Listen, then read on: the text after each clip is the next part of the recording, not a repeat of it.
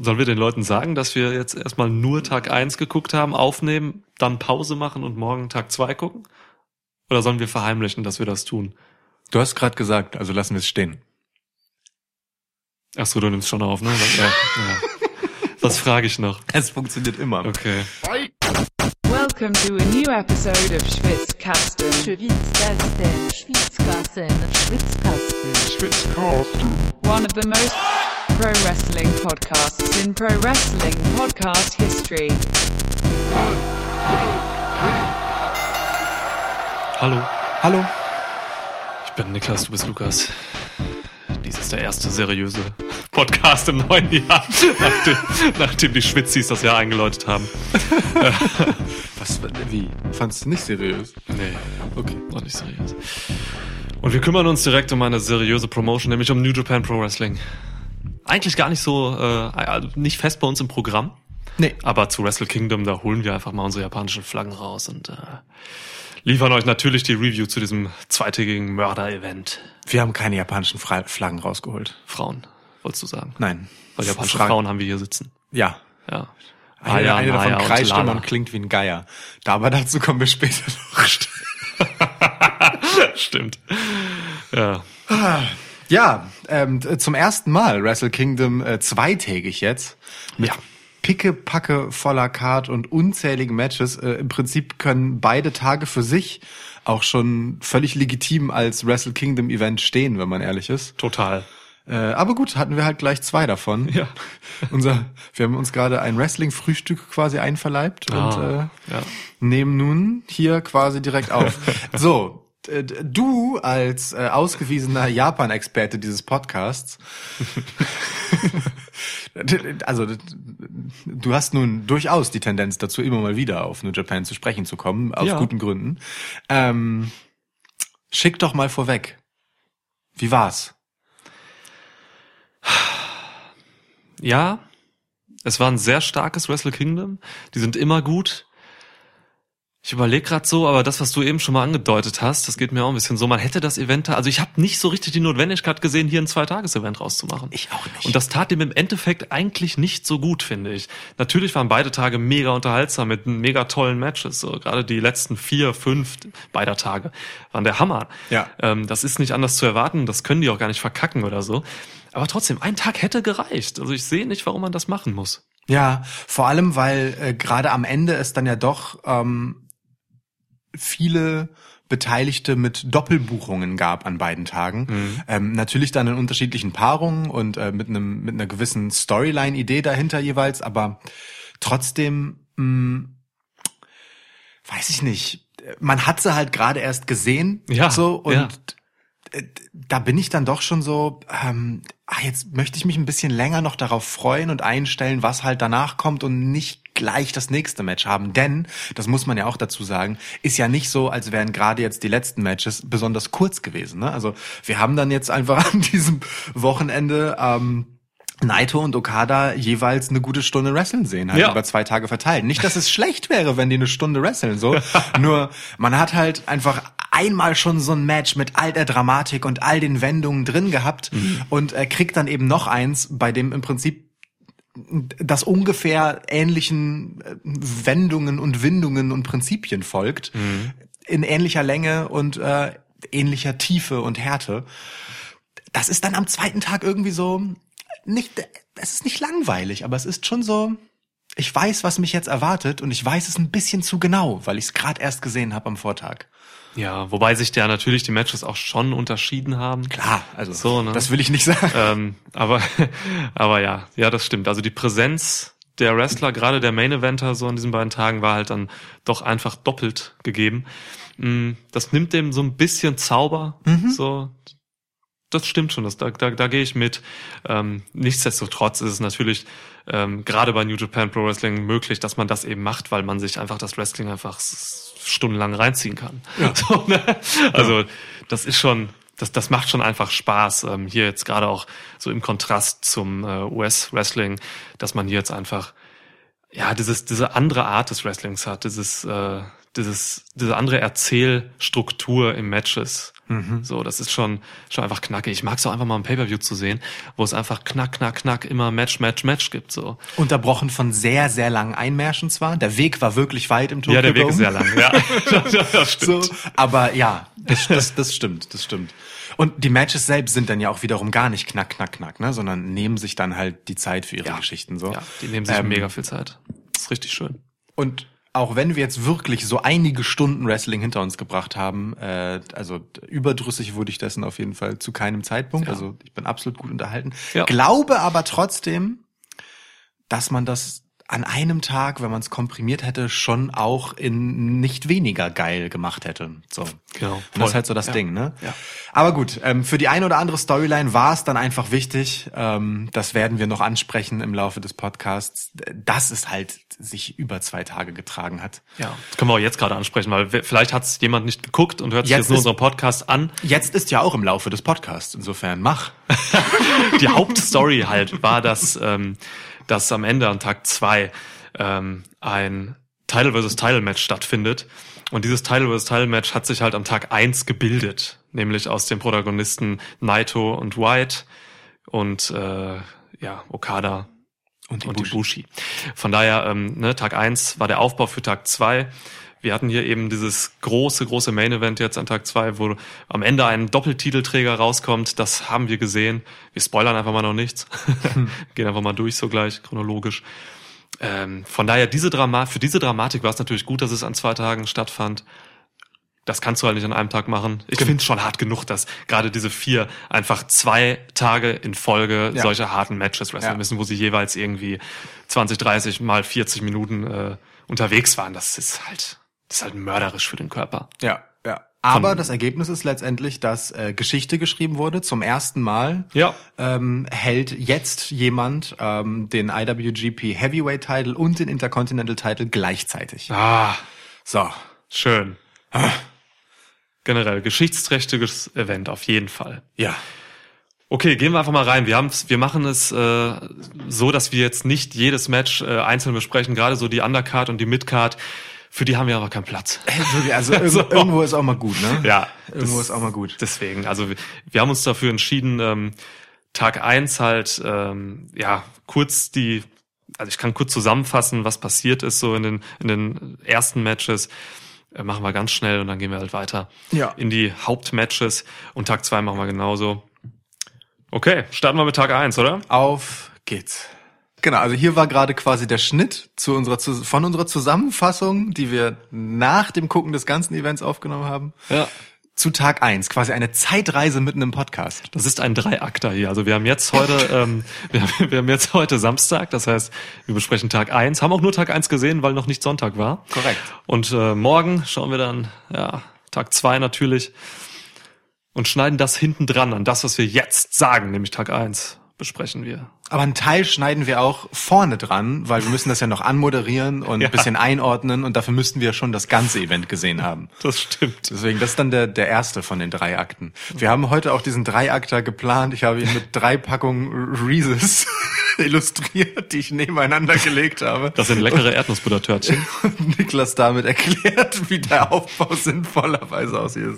Furchtbar. Also, Okay. wo du gerade schon gesagt hast, dass wir direkt mit Tag eins anfangen wollen, lass uns doch einfach mal direkt mit Tag eins anfangen, den wir gerade hinter uns gebracht haben, beziehungsweise du vollständig hinter dich gebracht hast. Also Ja. ne, es ist jetzt 23 Uhr abends, wir haben uns abends getroffen, um die letzten vier Matches zu gucken, also fast alle Titelmatches, nur das Tag-Match nicht. Ähm, die anderen vier hast du aber vorher gesehen. Ja, genau. Ein Glück, dass du heute so viel Zeit hattest. Ja. Ist auch schön zum Frühstück ein bisschen New Japan gucken, das ist schon geil. Das machen wir morgen. Ähm, Morgen machen wir es zusammen, ja. ähm, das, ne, das, das muss so krass für die Hörer sein, weil sie in dieser Zeitschleife sind, weil sie hören das ja alles als einen Podcast. Egal. also, Tag Du eins. wolltest Transparenz. Ja, ich weiß. Tag eins. es ist Samstag. So. Folgendes ist äh, in den ersten vier Matches passiert. Niklas, run, run me through it. Ey, da machen wir jetzt echt einen, einen Durchlauf und dann versprechen wir euch, die letzten vier besprechen wir ausführlicher. Äh, ja, also es ging los mit dem Legendenmatch. Äh, Ju- Jushin Thunder Liger Retirement Special Match Number One. es gibt ja zwei an diesem Wochenende. Morgen wird sein allerletztes Match sein. Eine große, große Wrestling-Legende wird von uns gehen. Zumindest von der, von der Bühne des Wrestlings. Das wäre krass, wenn er angekündigterweise wirklich von, also nee, bitte nicht. Wenn er einfach stirbt morgen. Ja. Nein, das wird er nicht. Also was heißt morgen? Wenn ihr das jetzt hört, ist ja heute. Ich, Oder es war vielleicht gestern, je nachdem, wann ihr das hört, oder von einer Woche. Also Stimmt. es, wir, wir haben darüber ja keine Ich versuche Kontrolle. Zeiten generell zu vermeiden in dem Podcast. ja. ja, ey, war halt ein Legendenmatch. Ne? Also es waren viele äh, ältere Herren da, teilweise Opas, ähm, so einer wie äh, Fujinami und so.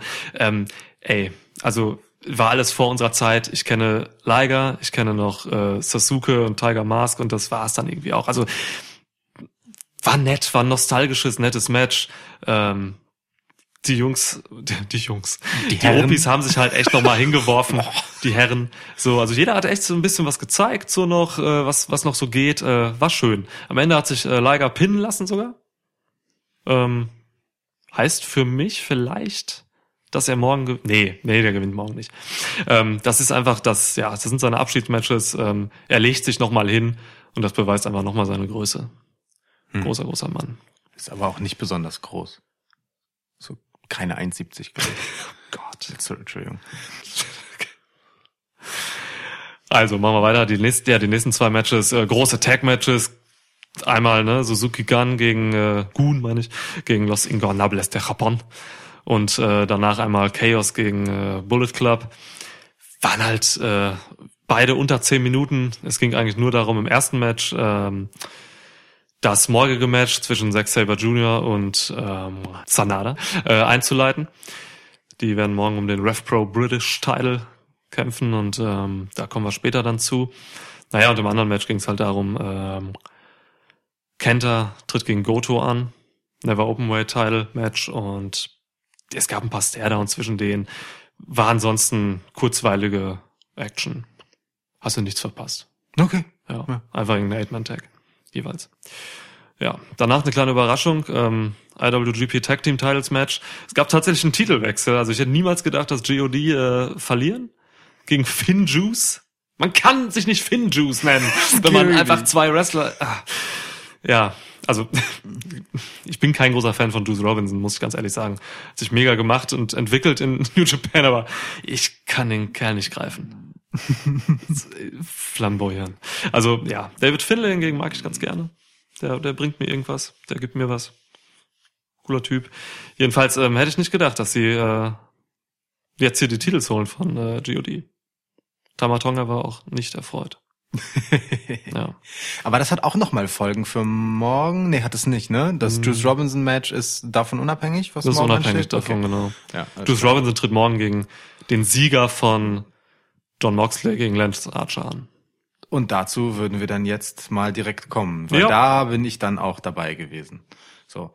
Äh, also einen Titelwechsel habe ich schon mal verpasst. Es wird nicht der letzte gewesen sein. So, so viel äh, durften wir dann recht schnell feststellen.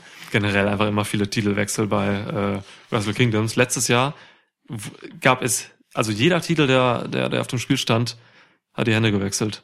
Bei Wrestle Kingdom 13. Irre. Jeder fucking Titel. Damn. Ja. Das Verrückt. kann noch äh, hier auch durchaus passieren. Ja, nee, heute beim Tag 1 wurde ja ein Titel verteidigt. Aber Tag zwei könnte genau diesen Titel dann wiederum die Hände wechseln lassen. Oh. Aha. Ah, clever. Aha. Clever, So, clever. wir wollten Zeitsprünge vermeiden. Ja.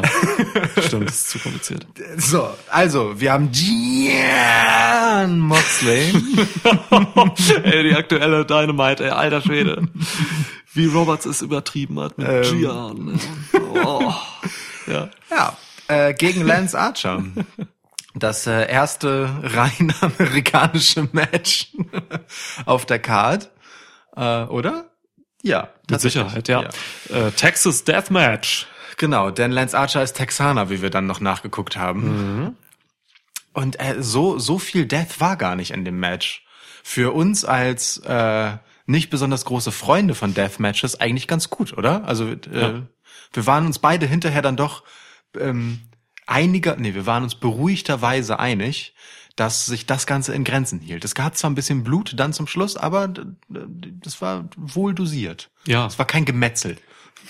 Wir sind einfach, äh, ja, wie gesagt, wir sind keine Freunde von Deathmatches wahnsinnig so. Ich, ich sehe lieber klassische Wrestling-Matches. Und mh, war dann wirklich froh, dass hier einfach nur so ein paar Stühle zum Einsatz kamen, ähm, ein paar Tonnendeckel, aber, aber wirklich wenig, wenig äh, völlig abgedrehter Quatsch einfach so, wie das zum Beispiel bei dem beim Moxley Omega Match, ähm, beim Lights Outs Match äh, der Fall war.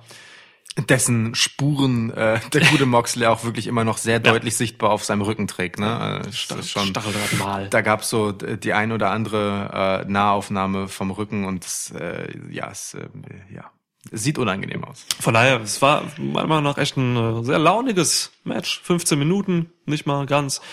Ähm, ja, hat mich, hat mich eigentlich durchgehend unterhalten, muss ich sagen. Ähm, Es fing an mit Archers Outfit. also bereit, bereiter für ein Hardcore-Match kann man nicht aussehen. Ja, das stimmt. Man kann auch ähm, äh, wirklich nicht sagen, dass nicht allein schon sein Helm bereits äh, Requisite geschrien hat. Ja, das war ein stimmt. schwieriger Satz, aber ihr wisst, was ich meine. Also ähm, diese sehr langen Nieten, die quasi so ein Iro auf dem Helm gebildet haben, Ja. äh, kündigten schon an, dass man möglicherweise diesen Helm auch nochmal als Waffe eingesetzt sehen würde im Match. Und es kam tatsächlich ganz zum Ende nochmal dazu. Das stimmt. Das ist äh, herrlich. Ich mochte auch die, äh, die, die beiden Trash-Can-Deckel, obwohl es natürlich die dümmste aller Waffen äh, im Wrestling ist. Diese besseren Alufolien. ähm, aber auf der einen war, glaube ich, äh, Mox und dann in durchgestrichen, ne? Und auf der anderen das äh, Everybody Dies, die, Mhm. Ich- ich glaub, ja. die Catchphrase glaub, äh, ja. von Lance Archer. Fand ich, fand ich schön, hat er sich ein bisschen Mühe gemacht und äh, hingesetzt. Tonnendeckel bemalt, weißt Ja. du? Moxley kommt einfach so an, wieder von irgendwo einfach so, kommt da so hingelaufen, guckt so, ach, ich, ja, ja, ich nehme mir die, die paar Stühle, die schmeiß ich mal rein. Ne? Lance Archer ist vorbereitet. Der hat eine Waffe mitgebracht, der hat extra noch ein paar Waffen bemalt, so. Der hat richtig Lust. Lance Cares. Ja, genau. Aber ist wieder so. Gene- Fla- zu Lance, Archer generell mal, ähm, also ist für mich wie so ein Phönix aus der Asche gekommen 2019.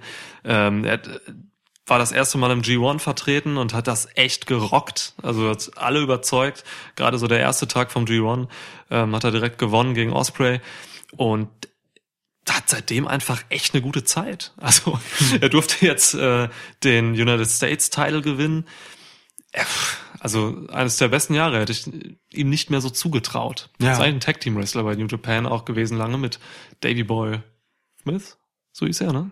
Ja. War auch bei WWE. Ähm, und hat da hat da eigentlich Spaß gemacht so mit Killer Elite Squad. Naja, und ist jetzt eben als Singles Wrestler nochmal durchgestartet so. Ganz geil. Wirklich auf seine, äh, ja, im Herbst seiner Karriere ja auch eigentlich schon, ne? Der Mann ist schon über 40. Ja, 43 müsste sein, ja. Ja. Voll. Aber macht was her. Äh, über zwei Meter groß. Sieht einfach heftig krass aus. Ähm, ist ein cooler Typ, tatsächlich auch. So abseits des Rings und so. Hat schon Spaß gemacht. Deswegen, ähm, ja, also ich habe mich aufs Match gefreut, obwohl es ein Deathmatch war. Und dann, naja, war es halt einfach unterhaltsam. Ne? Wir haben ein paar gute Aktionen gesehen. gesehen. Er hat, er hat diesen, diesen Undertaker-Dive, den, Latscher, äh, den, den Archer macht. Latscher. Ähm, wir haben gute, stiffe Moves gesehen, heftige Kendo-Stick-Shots von Mox gegen Archer. Aber es war ein schöner Moment tatsächlich, ne? Da hat äh, Archer so den, den Undertaker-mäßigen Rope Walk machen wollen, ist Oldschool. dabei, genau, ist dabei äh, ausgerutscht und hat ihn verkackt und wirklich wie so als Retourkutsche rotzt John Moxley ihm dann einfach super stiff einfach Ja. einen Kendo-Stick an den Nacken. So ein Schwinger, ne? So, ja, so auch seitlich einfach so flack. Das wirkte wirklich so wie da. Und ich habe und ich habe noch so ganz asozial einfach einfach da noch zurecht gerufen. Ja, zurecht. Das ist so eine Schelle. ich habe mich ein bisschen, ähm, es war mir ein bisschen unangenehm, aber ähm, irgendwie sah das halt so aus, als wäre Moxley damit unzufrieden gewesen, dass er das verkackt hat. Andererseits muss man dazu sagen, ähm, John Moxley war tatsächlich ein bisschen Licht und Schatten, ne?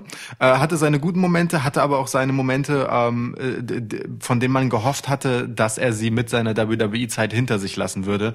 Mit wirklich ähm, ja, äh, etwas unbeteiligten, sorglosem äh, Non-Selling und sloppy Moves so. Also Ja. ich erinnere mich an so äh, Knee Strikes, während der quasi äh, Lance Archer so äh, Clinch. hält, genau im Clinch hält, ähm, die wirklich von der Seite gefilmt wurden und die Kamera ist ja auch äh, recht weit unten platziert, so- was auch ganz gut ist, weil dann sehen die beiden noch größer aus. Aber dadurch konnte man halt einfach komplett sehen, dass zwischen irgendeinem Körperteil, äh, den Moxley hätte treffen können und seinen Knien oder Oberschenkeln halt einfach locker ein Handbreit Platz war. So und das ist halt wirklich auch, wenn man ihn durchzieht, ein ziemlich safer Move so. Total. Kannst einfach Schon gegen ärgerlich. Brust, gegen den Bauch, irgendwie ist kein Problem. Aber ja, das ist halt typisch Moxley so, ne? Ist halt einfach immer noch sloppy. Leider, leider, leider. Ja. Das wird er nicht los. Das wird er wirklich nicht los. Ansonsten, ähm, er hat aber ein paar gute Dinge eingesteckt. So. Ja, auf jeden das, Fall. Ähm, ich erinnere mich an diesen, an den Blackout, also der, diese, ja, was war das, so eine Crucifix Powerbomb, kann man das Ein- so das nennen? eigentlich, eigentlich ja, ein- also Crucifix ist glaube ich mit dem Rücken, ne, aber es ist ja frontal eigentlich. Ja. So, also er guckt nach vorne und wird dann aber auch noch mal äh, um 180 Grad überschlagen. Also es ist quasi so eine Reverse Überschlag Crucifix Powerbomb. Ich glaube, so ist der offizielle Name. Das ist glaube ich Ja. auch ist auch so gemischt mit Deutsch Ja, und Englisch. Genau, das ja. ist wichtig. Ähm, ja, eben, aber das Geile war halt äh, in vier Stühle rein, Ja. äh, die Archer aufgebaut hat vorher. Das war, war schon ganz geil. Ähm, Yep. wir haben ein super, eine schöne Aktion fand ich, äh, vielleicht ein bisschen albern, aber halt auch einfach lustig. Ähm, diese Plastiktüten-Attacke gegen Mox. Da holt Archer halt einfach eine Plastiktüte raus und er stickt Mox. Ganz einfach, kann man ja sagen. Er Genau, stickt ihn. mit der EBD Claw.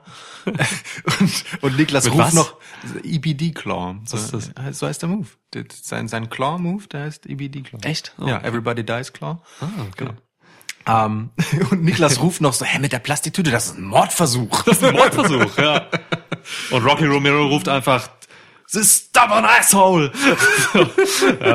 Als Moxley danach wieder aufsteht, ja. Großartig. This stubborn asshole. Ist Ja. auch einfach, ehrlich gesagt, äh, ein wunderbarer Beiname für John Moxley. Also, weißt du? Oder? Ja, Weg, mit, weg mit dem Death Rider Ding, einfach the stubborn asshole John Moxley. Ich sehe Justin Roberts das rufen. Also ich höre es. Von meinem geistigen Ohr ist das schön. Ähm, ja. Ja. gut, ähm, so dann dann kommt's nach genau dieser Plastiktütengeschichte ähm, noch mal zu ein paar harten Dingern. Ähm, der besagte Helm wird unter anderem eingesetzt und so ins Gesicht von Moxley gedrückt. Das gibt auch echt noch einen fiesen Abdruck so zwischen den Augen. Das sah auch Ja. echt echt nicht schön aus. Ähm, aber unmittelbar danach eigentlich ähm, gibt's dann einen Death Rider, ähm, also den Paradigm Shift oder auch, wie hieß er noch bei WWE? Dirty Deeds. Dirty Deeds, genau. Also aber so ein angehobener, ne? Genau, im Prinzip Ja. der, der gleiche DDT in ein bisschen, mit ein bisschen mehr Schmackes, denn äh, vom Apron durch zwei Tische, die ringside aufgebaut wurden, ähm, so dass Moxley durch den einen gehen kann und Archer durch den anderen. Letzterer reißt sich dabei noch irgendwie eine Wunde in Mhm. den Arm oder so, war echt blutüberströmt danach. Ich hoffe, ihm geht's gut. Ähm, aber er muss leider damit leben, dass er neben äh, ein bisschen Blut auch sein IWGP US-Title verloren hat. Ja. Heftiges Finish. Also wirklich heftiges Finish. Auch gar kein ungefährlicher Move, so, ne? Ja. Er blieb mit den- mit den Beinen noch so im Tisch hängen und so. Es ist schon ein heftiger Move gewesen, gerade für so einen, für so einen Zwei-Meter-Typen. Ja. Ähm, aber schön. Also, Ja, wirklich. gut, war wenig Quatsch in dem Match. Und eigentlich, wenn man so überlegt, äh, was für mich auch eigentlich die logische Konsequenz, dass Moxley gewinnt. Ich meine, man muss sich auch mal vorstellen, er ist der Number One Contender für den AEW-Title und Lance Archer ist halt nur der United States Heavyweight-Titelträger. Mhm. So, ne?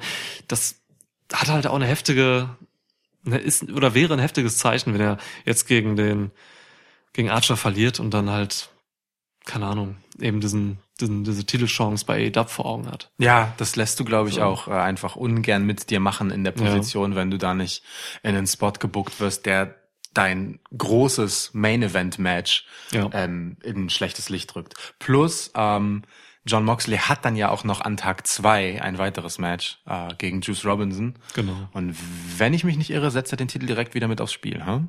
Ja, ja, das ist äh, gebuckt. Ja. Das ist auf jeden Fall die Story. Da kommen wir später zu. Korrekt. Okay, machen wir weiter. Nächstes Match. Äh, es ging direkt weiter mit einem Einen Moment Burner. gab's noch, den fand ich sehr, Moment, den muss ich, wirklich völlig random und hat nichts mit Wrestling zu tun, aber es hat, hat mich einfach, ich musste einfach sehr laut lachen, weil es gab so durch das ganze Event durch, äh, offensichtlich so eine Frau im Publikum, die in, irgendwo in Nähe eines bestimmten Mikrofons sein muss, die relativ viel gekreischt hat einfach. Und das ist mir das erste Mal in diesem Match aufgefallen und es klang so beim ersten Hören einfach nach so einem Geier, der schon über den beiden Deathmatch-Teilnehmern hier kreist, äh, bereit sein Aas zu picken von was auch immer da liegen bleibt. Ich, das passte so schön dieses Bild eines Texas Deathmatches. Das, das, sorry, das war einfach, war einfach ein, ein schöner Moment. Aber nun gut, äh, man sollte diese Frau noch häufiger hören im Laufe des Abends. Ähm, Lassen wir Lukas seinen imaginären Geier. ja, genau, war hier das erste Mal. War, war, war, war schön. Nein, ich habe ihn auch gehört. Ich habe ihn auch Danke. Danke. Es beruhigt mich, dass das keine Einbildung war. Aber kommen wir zum nächsten Match. Kommen wir wirklich unbedingt gerne zum nächsten Match, weil äh, Ja. Will Osprey. Ja, Will Osprey und halt auch Hiromu Takahashi, also äh, zwei der besten.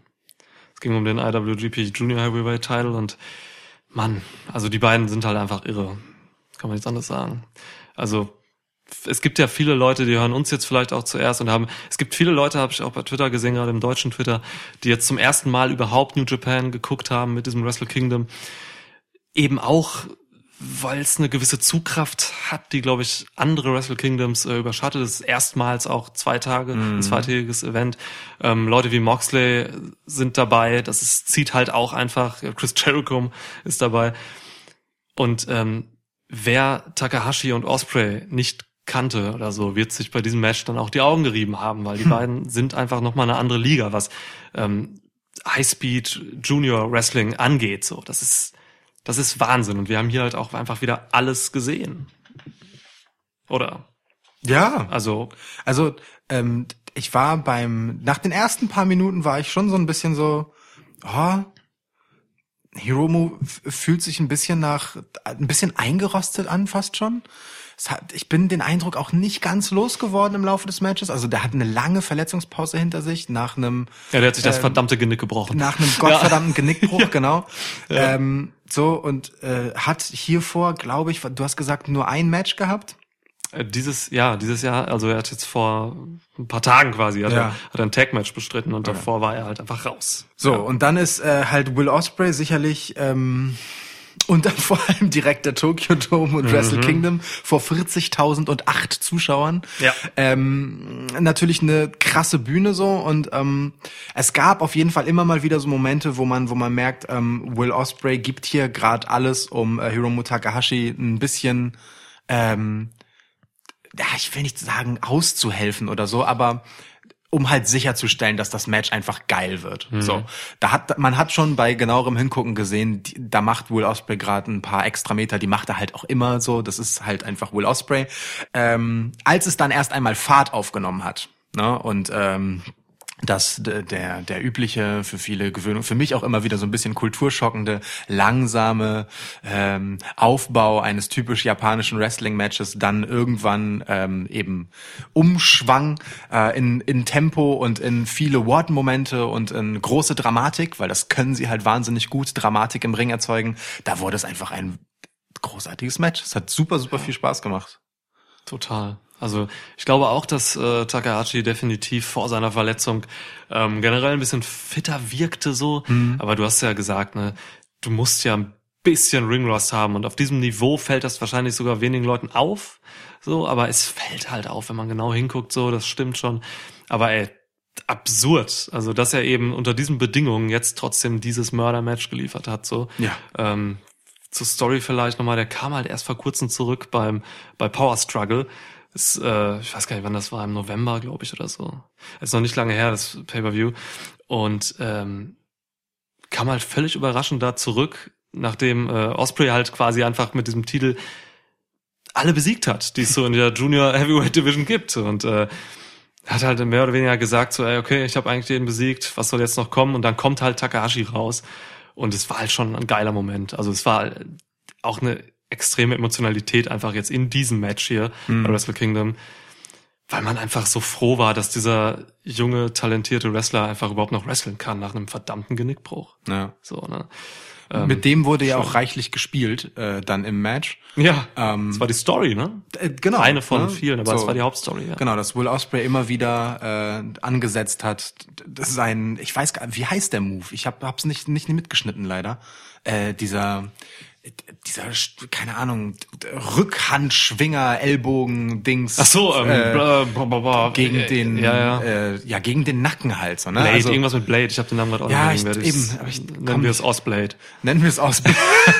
nennen wir es Ausblade. Ja, Was könnte sogar sein, dass es wirklich so heißt. Jem, jemand mag es uns nach. Er hat ja auch den Oz-Cutter und so. Das, Ja, das könnte ich wirklich der Osblade sein. Ähm, ich bin froh, dass der Stormbreaker Stormbreaker heißt und nicht auch noch irgendwas mit Oz. Osbreaker. Oder Storm Oz oder so. Oz, Oz Storm. Storm from Oz. Ja. Ja. Also Stormbreaker schon besser. Jedenfalls äh, den, den hat er äh, im Laufe des Matches mehrfach angesetzt und es war immer hochdramatisch. Ähm, und das das eine Mal ist äh, äh, Hiromu Takahashi auch tatsächlich da nur davon gekommen, weil er zusammengesackt ist. Ja. Ne? Also diese Dramatik auch, dass dass ähm, du auf der einen Seite einen Typen hast, der auf der absoluten Spitze seines Leistungsvermögens ist, im besten Wrestleralter so und äh, halt immer wieder auch zu Recht als der vielleicht Beste genannt wird und auf der anderen Seite halt den Rückkehrer äh, nach langer Verletzungspause, nach harter Verletzung, der quasi von Glück sprechen kann, dass er überhaupt noch da ist. Ne? Ähm, und diese Dramatik, die, die, die, die kam dann irgendwann so richtig raus. Äh, und, und die wiederum äh, hat Hiromu Takahashi wahnsinnig gut gesellt. Ne? Also Ja. in diesem Zusammen, also das hat halt einfach einem potenziell tödlichen Move, hart gesagt, halt einfach dadurch entgeht, dass er einfach zusammensackt wie ein nasser Sack und nicht nicht sich irgendwie nicht ausweicht oder so. Das ist schon das ist schon große Wrestling Erzählkunst so. Aber da auch Ähm, Kudos an, an Osprey, der halt auch diese ganze Geschichte mit seiner Offensive, und die war teilweise schon krass, aber mit seiner Offensive in einer Sicherheit vollzogen hat, Oh yes. die gleichzeitig Gefahr ausgedrückt hat. Ich erinnere an diese ganzen, also du hast es Blade genannt, ähm, ich erinnere an diese ganzen Stomps. So, ne? Es gab einen Stomp von, also mehrere Stomps, die Richtung Nacken von äh, Takahashi gingen.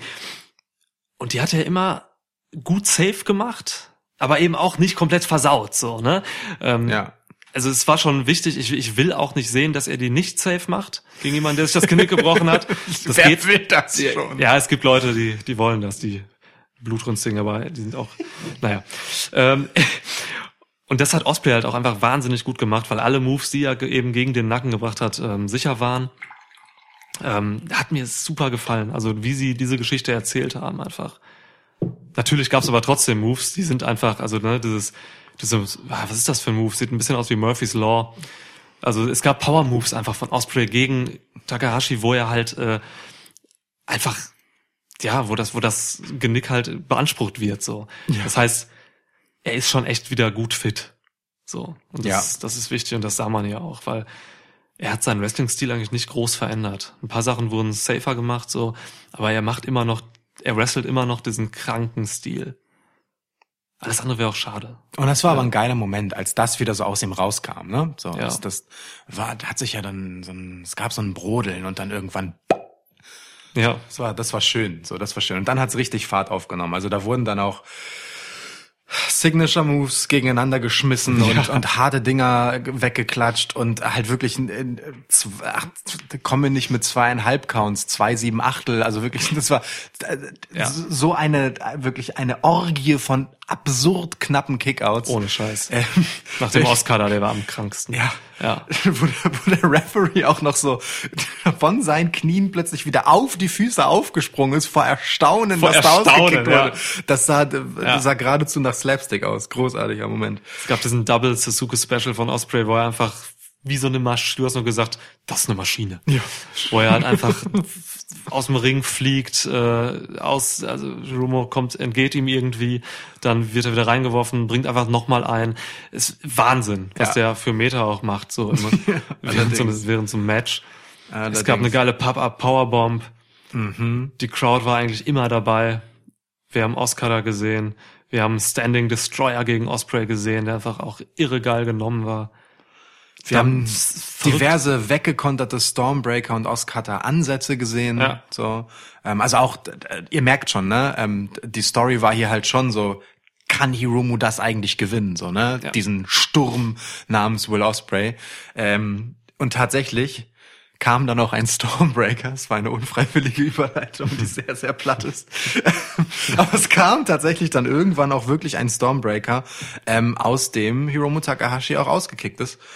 Ähm, wonach dann, äh, meine ich, eine Timebomb von äh, Takahashi kam, aus der wiederum Will Osprey ausgekickt ist sodass es letztendlich äh, ein, ein anderer Finisher machen musste, den äh, unser neuer Lieblingskommentator Gino Gambino.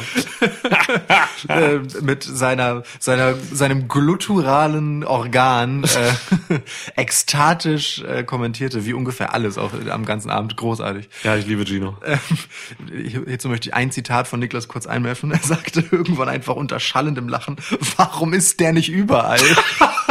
Wirklich. Stell dir bitte vor, es, es wäre einfach so, es wäre einfach so in allen Promotions Konsens, dass die, die Stimme und die Reaktion, und er sagt ja meistens wirklich nur so drei Worte maximal Ja, hintereinander. der macht nicht viel Inhalt. Das macht er nicht, aber. wenn das ja. einfach überall in jeder Promotion von äh, so wäre und wäre in, in Gino Ja. Gambino überall. Egal. Jedenfalls äh, gab es wirklich einen, einen sehr, sehr schön aussehenden, äh, ja, neuen Finisher im Endeffekt, glaube ich. Also ich kenne den jedenfalls nicht, aber ich habe jetzt auch äh, nicht wahnsinnig viele Matches von Takahashi gesehen in meinem Leben. Ähm, mit dem sich dieser dann also den Junior Heavyweight Title von Will Ospreay sichern konnte letztendlich. Jo. Bam. Bam. Nächster Titelwechsel. Ich glaube, also ich habe es tatsächlich erwartet, ähm, weil es einfach eine schöne Geschichte ist und weil Will Osprey jetzt, glaube ich, auch Richtung ähm, Heavyweight Division geht. Ja, die, die Kommentatoren haben sich auch ein bisschen verplappert am Anfang, ne? Haben äh, Will Osprey dafür gelobt, dass der seit äh, seinem Debüt bei ähm, bei äh, NJPW ähm, ein paar Kilos zugelegt hat und generell viel kräftiger geworden ist. Nicht mehr so lean ist auch, mehr Power Moves jetzt drauf hat und sich nicht nur auf sein High Flying verlässt. Ja, ähm, das, das ist dann auch schon so. Kurz danach hast du das halt gesagt, so, na, ich glaube schon, der gewinnt und geht dann in die klassische Heavyweight Division und da das passte halt ganz gut zusammen. stimmt, Das das passt, wirkte ja. fast schon wie so in einem Erzählfluss. Ähm, Stimmt, gut aufgepasst. und und es, ja. es macht ja auch völlig Sinn so. Also ich meine, Will Ospreay ist, wie gesagt, längst in der Diskussion um den besten Wrestler der Welt. So, Ja. ähm, dann soll er sich auch das entsprechende, äh, die entsprechenden Sporen dafür äh, verdienen und vergolden. ähm, Voll. Mit den Top-Titeln. Apropos Sporen. Ich weiß nicht warum Sporen, aber ähm, es gab tatsächlich dieses Blade noch gegen den Nacken von, Ja, richtig. von Takashi und es war von der Kamera so gut aufgenommen. Es sah Es- wirklich eine Exekution aus. Ja, wirklich. ja. Und trotzdem hat Takahashi das Ja. noch überlebt. Schön. Es folgt ja noch der Stormbreaker danach. Gute, gute, gute Wrestling-Geschichte. Ja. Beide, die beiden sind auch Freunde und so. Das freut mich einfach für die beiden. So, Ich die hoff- geben sich gerne die Titel. Das glaube ich auch. ich, ich hoffe, also ich meine, wie gesagt, Will Ospreay hat hier halt auch alles gegeben, um Hiromu Takahashi echt äh, richtig Ja. gut wieder aussehen zu lassen. So ähm, gerade am Ende, ne, als der dann äh, mit der Timebomb äh, in einem hochdramatischen Moment endlich seinen Finisher auspacken will. Auch das war ja nicht das erste Mal, dass er das versucht hat. Ähm, und und ähm, Ospreay ihm so ein bisschen wegrutscht und dann halt von selbst noch mal seinen Kopf einzieht Ja. und so. Das war halt echt äh, gut gemacht.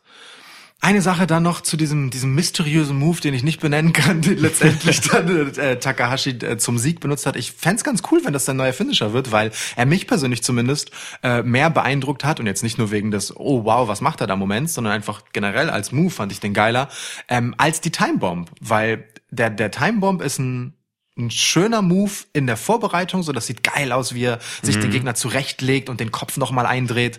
Nur dann der Impact selber ist dann so ein bisschen, ja.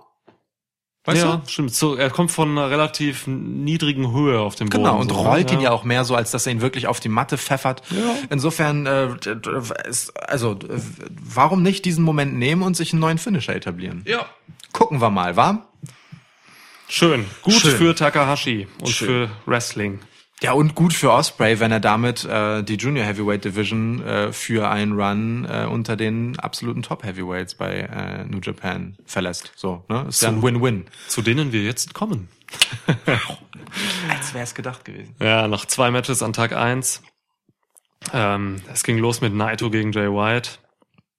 Allein diese Card an Tag 1 ist einfach, also die hätte halt schon gereicht, um eine legitime Wrestle Kingdom Card zu sein. Das ist irre. Wirklich. So, ist, aber ist, ist halt echt so, ne? Wir, wir kommen zum erst vorletzten Match des Abends. Genau. von, ja, die beiden Matches mit äh, den vier Protagonisten, von denen morgen, beziehungsweise gleich, wenn ihr das hier hört. ich komme immer noch nicht hin, klar mit diesen Zeiten. Das ist okay. Ähm, einer beide großen Titel halten wird, nämlich den Heavyweight-Title und den Intercontinental-Title. Okay, ähm, IWGP Intercontinental Title Match, Naito gegen Jay White. Ja, wie fandst du es? Habe ich, wie, äh, viel wichtiger ist, wie fandst du's? Denn soweit ich das richtig in Erinnerung habe, ist äh, Naito ja schon so ein bisschen dein, dein äh, Crush. japanischer Man-Crush. Ja, ich mag einfach seine Haare. Ich mag einfach. Obwohl wir uns beim Gucken einig waren, dass er keine Frisur hat. Es ist keine Frisur. Egal nach welchen Nein. Maßstäben, man kann zehn Friseure fragen, Ja. keiner bestätigt, dass das eine Frisur Friseure ist. sehen das gar nicht. Ja. Die denken, ja. Dafür wühlt er sich aber auch wirklich sehr gern in den Haaren. Ja, ja würde ich auch mal mit dir haben. Auf jeden Fall das Duell äh, der, der Blicke. Darf ich die Frage beantworten? Ja, unbedingt. unbedingt. ja. Äh, War das deine Antwort? eigentlich sind beide, also sowohl Naito als auch Jay White sind eigentlich meine, das sind, das sind beides eigentlich meine derzeitigen oder in diesem Jahr zu meinen Favoriten gewordenen. Ähm, Naito war ich schon immer großer, großer Liebhaber, möchte ich sagen, von. ähm, und Jay White hat mich halt dieses Jahr mit, gerade mit seinem Heel-Turn äh, extrem in den Bann gezogen. Es sind einfach zwei wahnsinnig, wahnsinnig interessante Wrestler. Dass die gut sind, müssen wir nicht drüber reden. Ja. Ähm, aber sie sind halt einfach wahnsinnig interessant. Sie sind für mich auch interessanter als zum Beispiel so ein Okada oder ein Ibushi oder so. Weil die einfach so spannende Charak Charaktere darstellen. Auch so White. Ich meine, was, was, was hat der für ein Jahr erlebt? So, er hat eigentlich alles. Jay White war halt fucking äh, IWGP Heavyweight Champion dieses Jahr. Hat Okada besiegt. Er hat eigentlich jeden besiegt. Er hat Tan Tanahashi besiegt in einer wahnsinnigen Fehde. Ähm, er hat beim G1 den, den Block B gewonnen.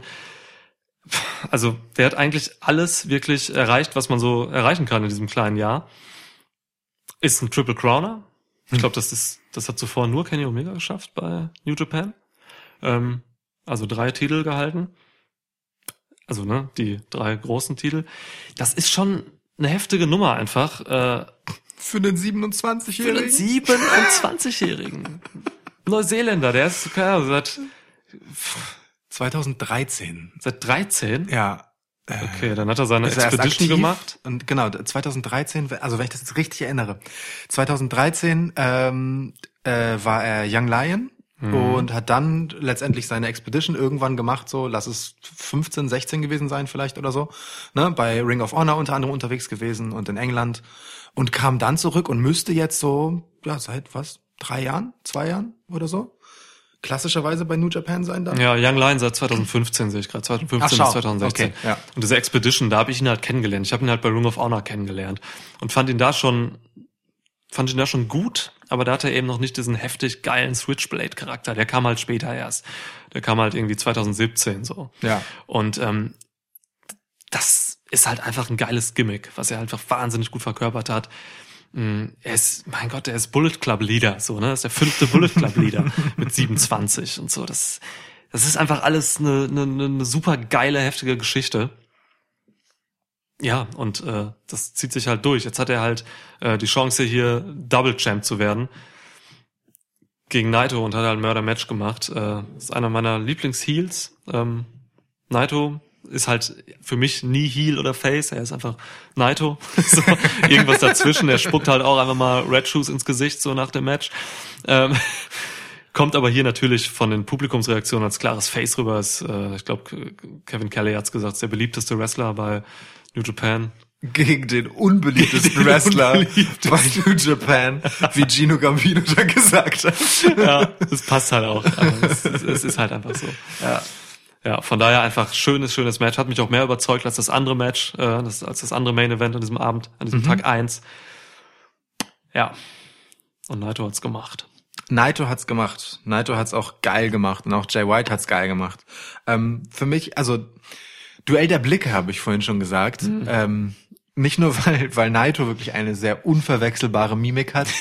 So, ähm, ich kann das auch gar nicht richtig beschreiben, welche Art Emotion das ist, aber es ist halt so eine unglaublich selbstverständliche Überheblichkeit, die halt aber irgendwie nicht so asozial arrogant ist, sondern halt einfach nur so, Tranquillo. Äh, genau. Es Aber ist nicht so Andrade asozial, Genau. Tranquillo, nicht halt eben nicht cocky arrogant, sondern halt irgendwie so einfach selbstsicher. Halt Naito. Keine ich meine, Ahnung. Ich meine, als, als, als er noch healiger war, da war er auch cocky so, aber ja, es war immer diese, diese, diese Tranquillo, Tr- Tranquillo, äh, Selbstverständlichkeit, dass er jetzt einfach das Match gewinnt, Ja, ja. den Titel gewinnt, der Beste ist. Ja. Und, und Jay White, äh, du hast es irgendwann beim Gucken gesagt, der guckt halt einfach wie ein Killer. Ja. Oder Das ist irre. Oder halt wie ein, ja genau, wie so ein Psychopath, halt Psychopath, einfach, ne? Es ist, klar. Switchblade, ja. Ja, ähm, es ist herrlich, weil, weil beide in dem Match echt viel über, über geile Mimik gemacht haben. Ja. Generell äh, im Vergleich zu den beiden Matches davor, also nicht, dass John Moxley und Lance Archer ein wahnsinnig temporeiches Match gewesen wäre, aber ähm, im Vergleich äh, zu diesem hier war es das halt schon. Ähm, hier ging, also es war im besten Sinne ein langsames Wrestling-Match.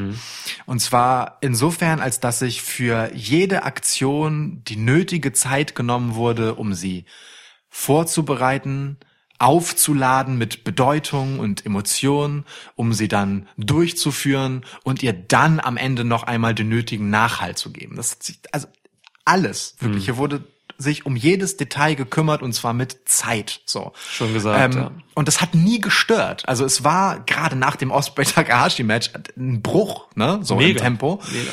ähm, ohne dass es halt irgendwie negativ aufgefallen ist. Es war einfach, ähm, ja, also für mich wirklich so so New Japan Wrestling im besten Sinne, ähm, weil hier echt erzählt wurde. So. Also Heavyweight Wrestling Genau. einfach im besten Sinne. Ja. Es ist halt nicht so schnell, dafür gibt's ja die Junior Division. Dafür, sonst muss man diese zwei Divisionen nicht haben. So, ne? So, ne? Nicht, ja. dass Jay White jetzt ein unfassbares Schwergewicht wäre und auch Naito nicht, aber ne, so, trotzdem.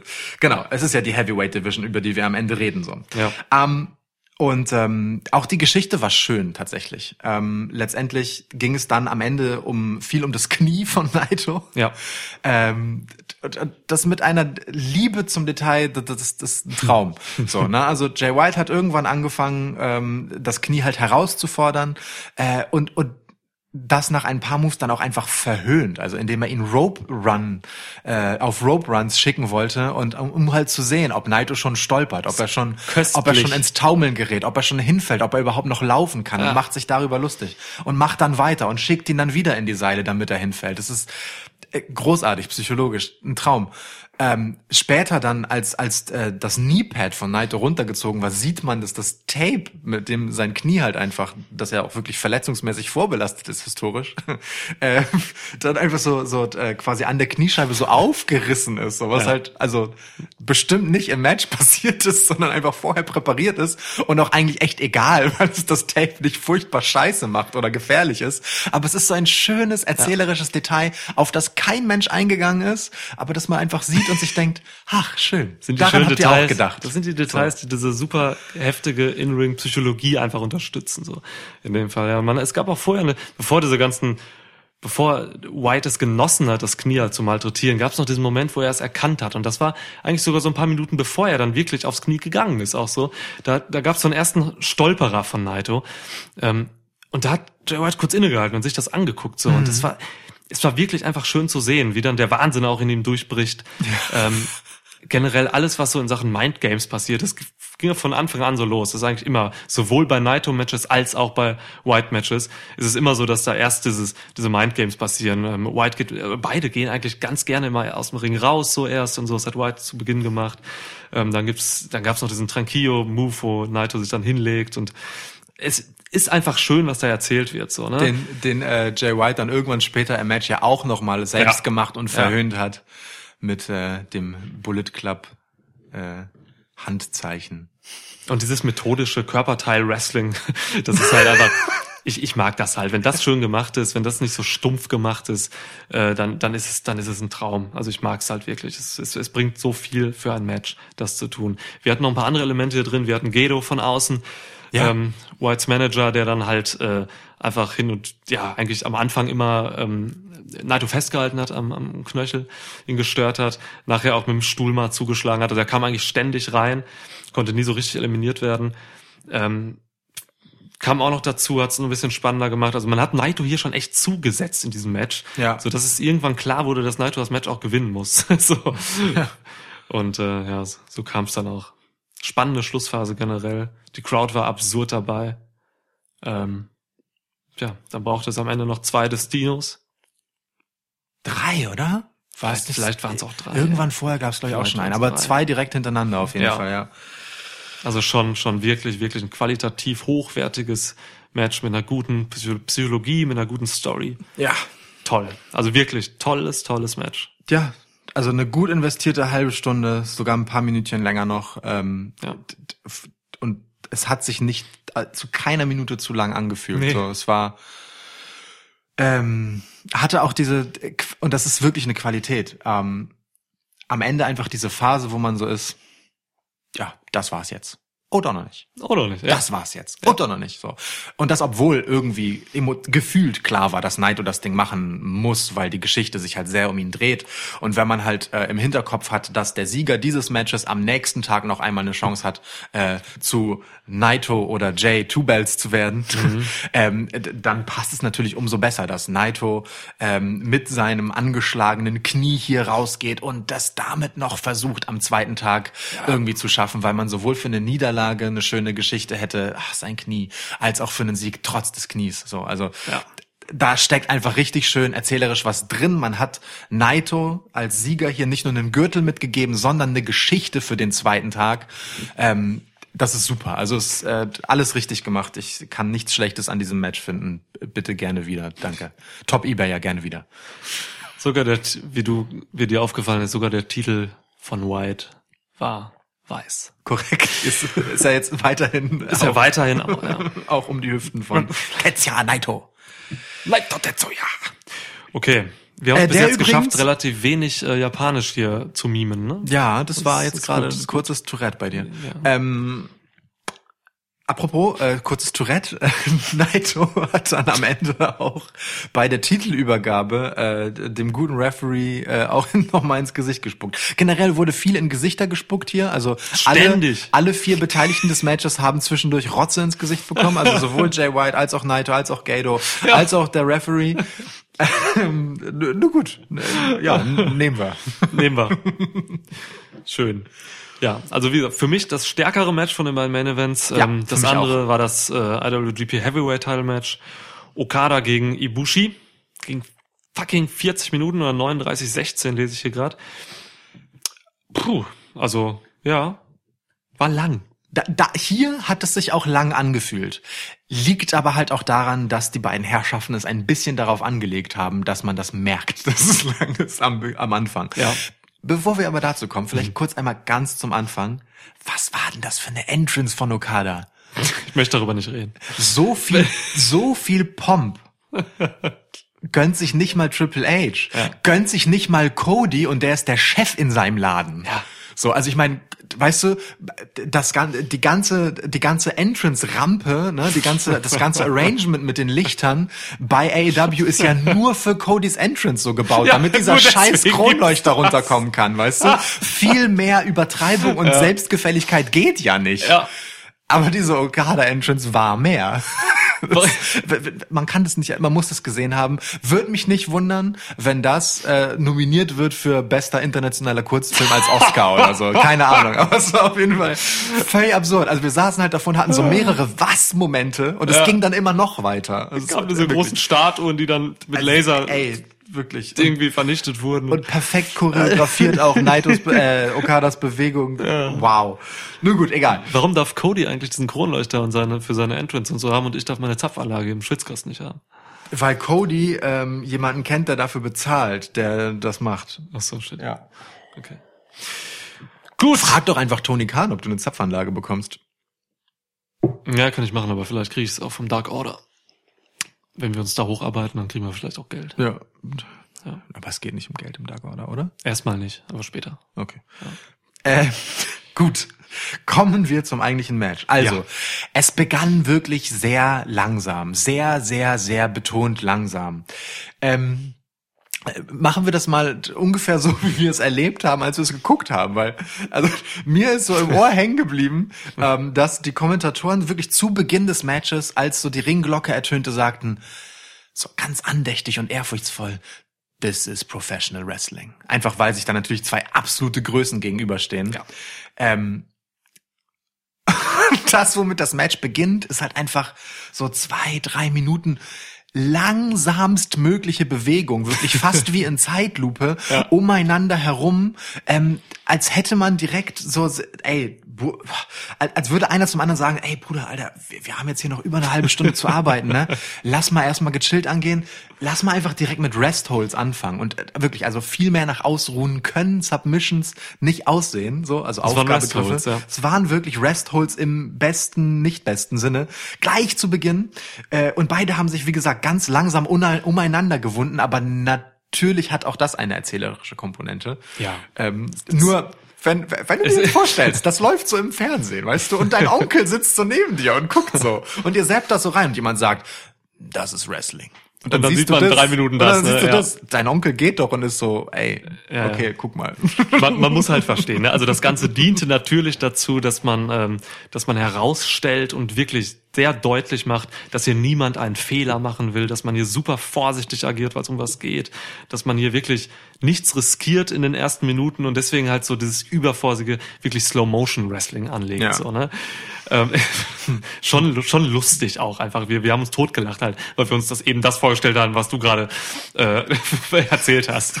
So, ja. Ja.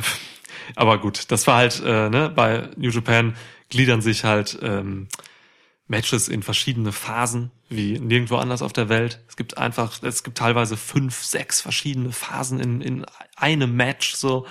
Ähm, dies war halt eine.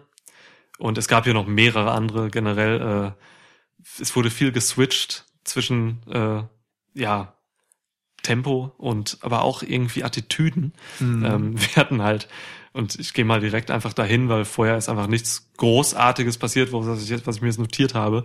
Es gab irgendwann so in der Mitte ähm, einen Switch bei Ibushi, äh, wo er komplett einfach ähm, ins No-Selling gegangen ist, eine stoische Miene aufgesetzt hat, völlig böse auch irgendwie wirkte, kalt und keine Ahnung, also wie so eine Maschine und dann halt wirklich einfach die äh, European Uppercuts von Okada gefressen hat, ohne irgendwas in seiner Mimik zu ändern.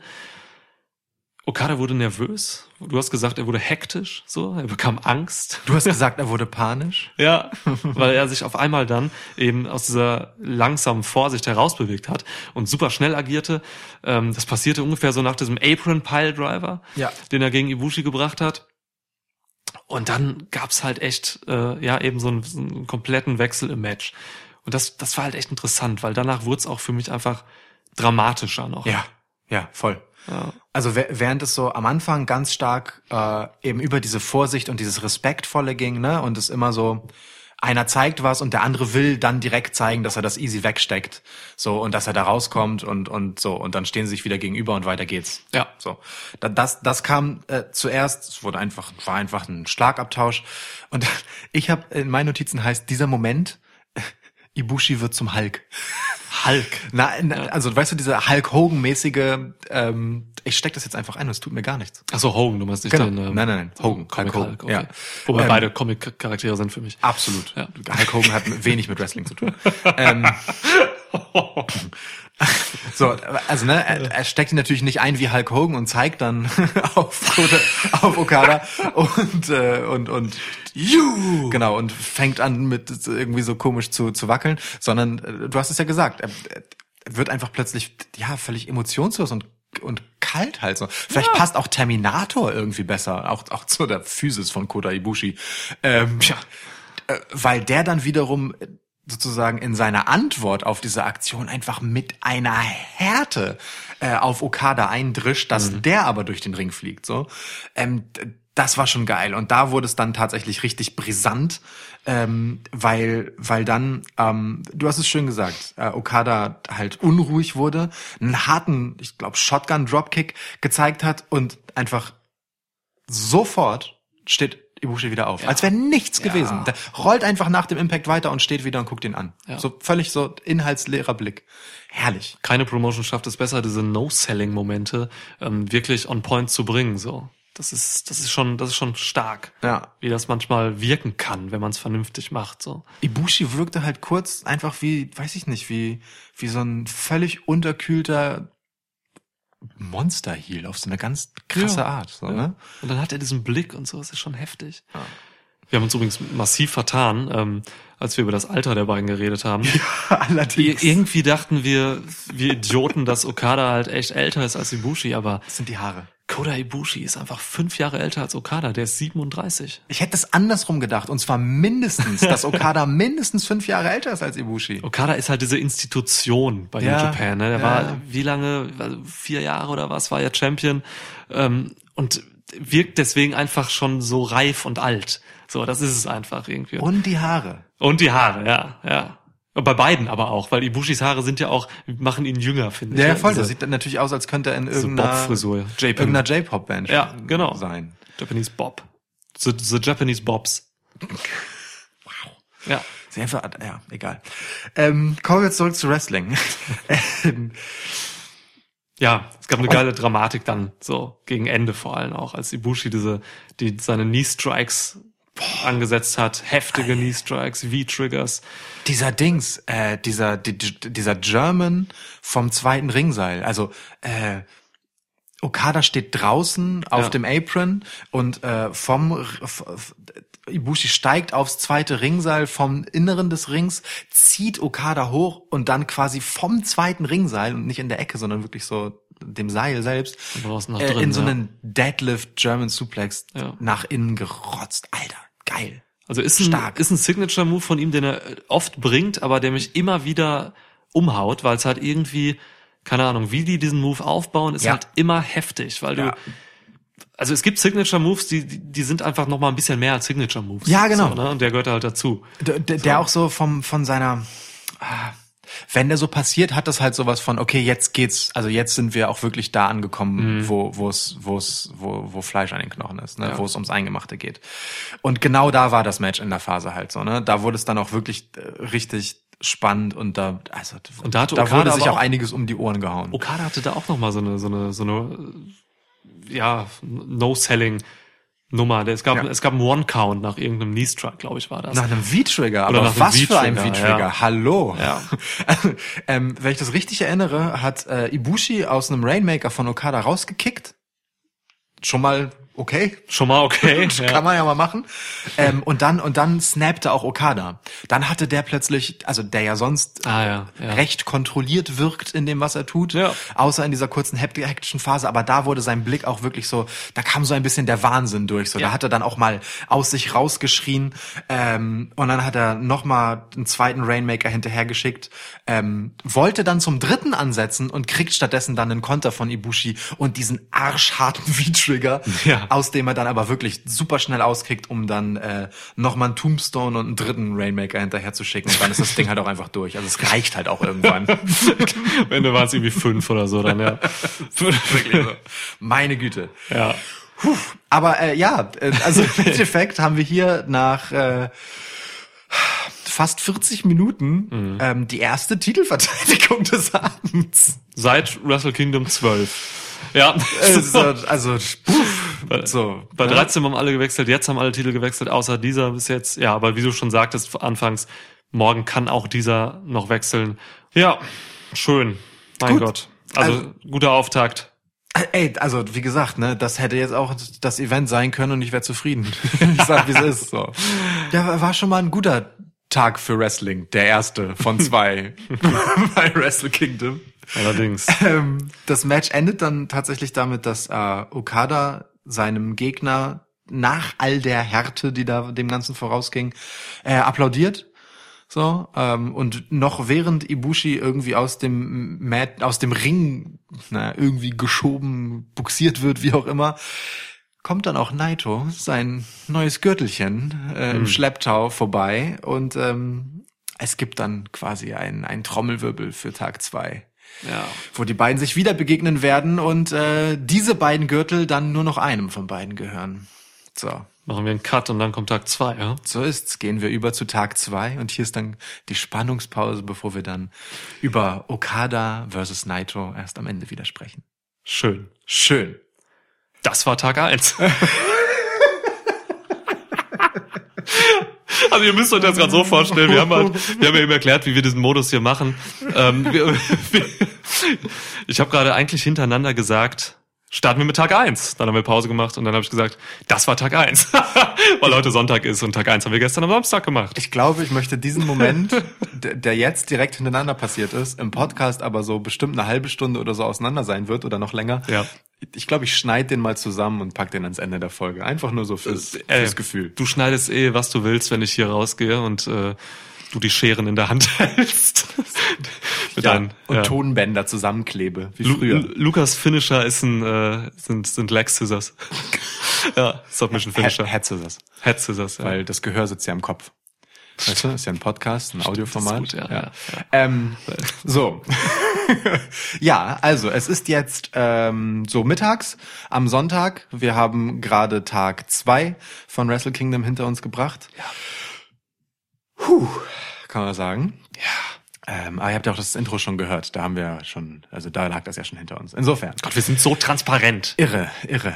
Ich muss mich selbst auf diesen Zeitsprung einlassen, der gerade passiert Aber ist. versteht quasi. man das als Hörer, was wir gerade so Ja, alles ja. erklärt haben in diesem Podcast? Ich denke schon. Wir können aber auch noch ein drittes Mal darauf hinweisen, dass der erste Teil, der erste Akt dieses Podcasts heute, Sonntag, nach Wrestle Kingdom Tag 2 aufgenommen wurde. Dann der Teil danach, über Tag 1, bereits direkt nach Tag 1, also gestern von heute ausgesprochen. Wow. Und das jetzt machen wir halt jetzt gerade, weil anders geht's ja gar nicht. Jetzt verstehe ich selbst nicht mehr. Und sehr gut. Dann ist, sind alle Ziele erreicht, die ich hatte für diesen Podcast und den Rest kannst du eigentlich machen. Okay. Also, damit, bevor wir uns wirklich in unglaublich lange Laberarien stürzen, rattern wir einmal ganz schnell vielleicht den an Beginn der Card runter.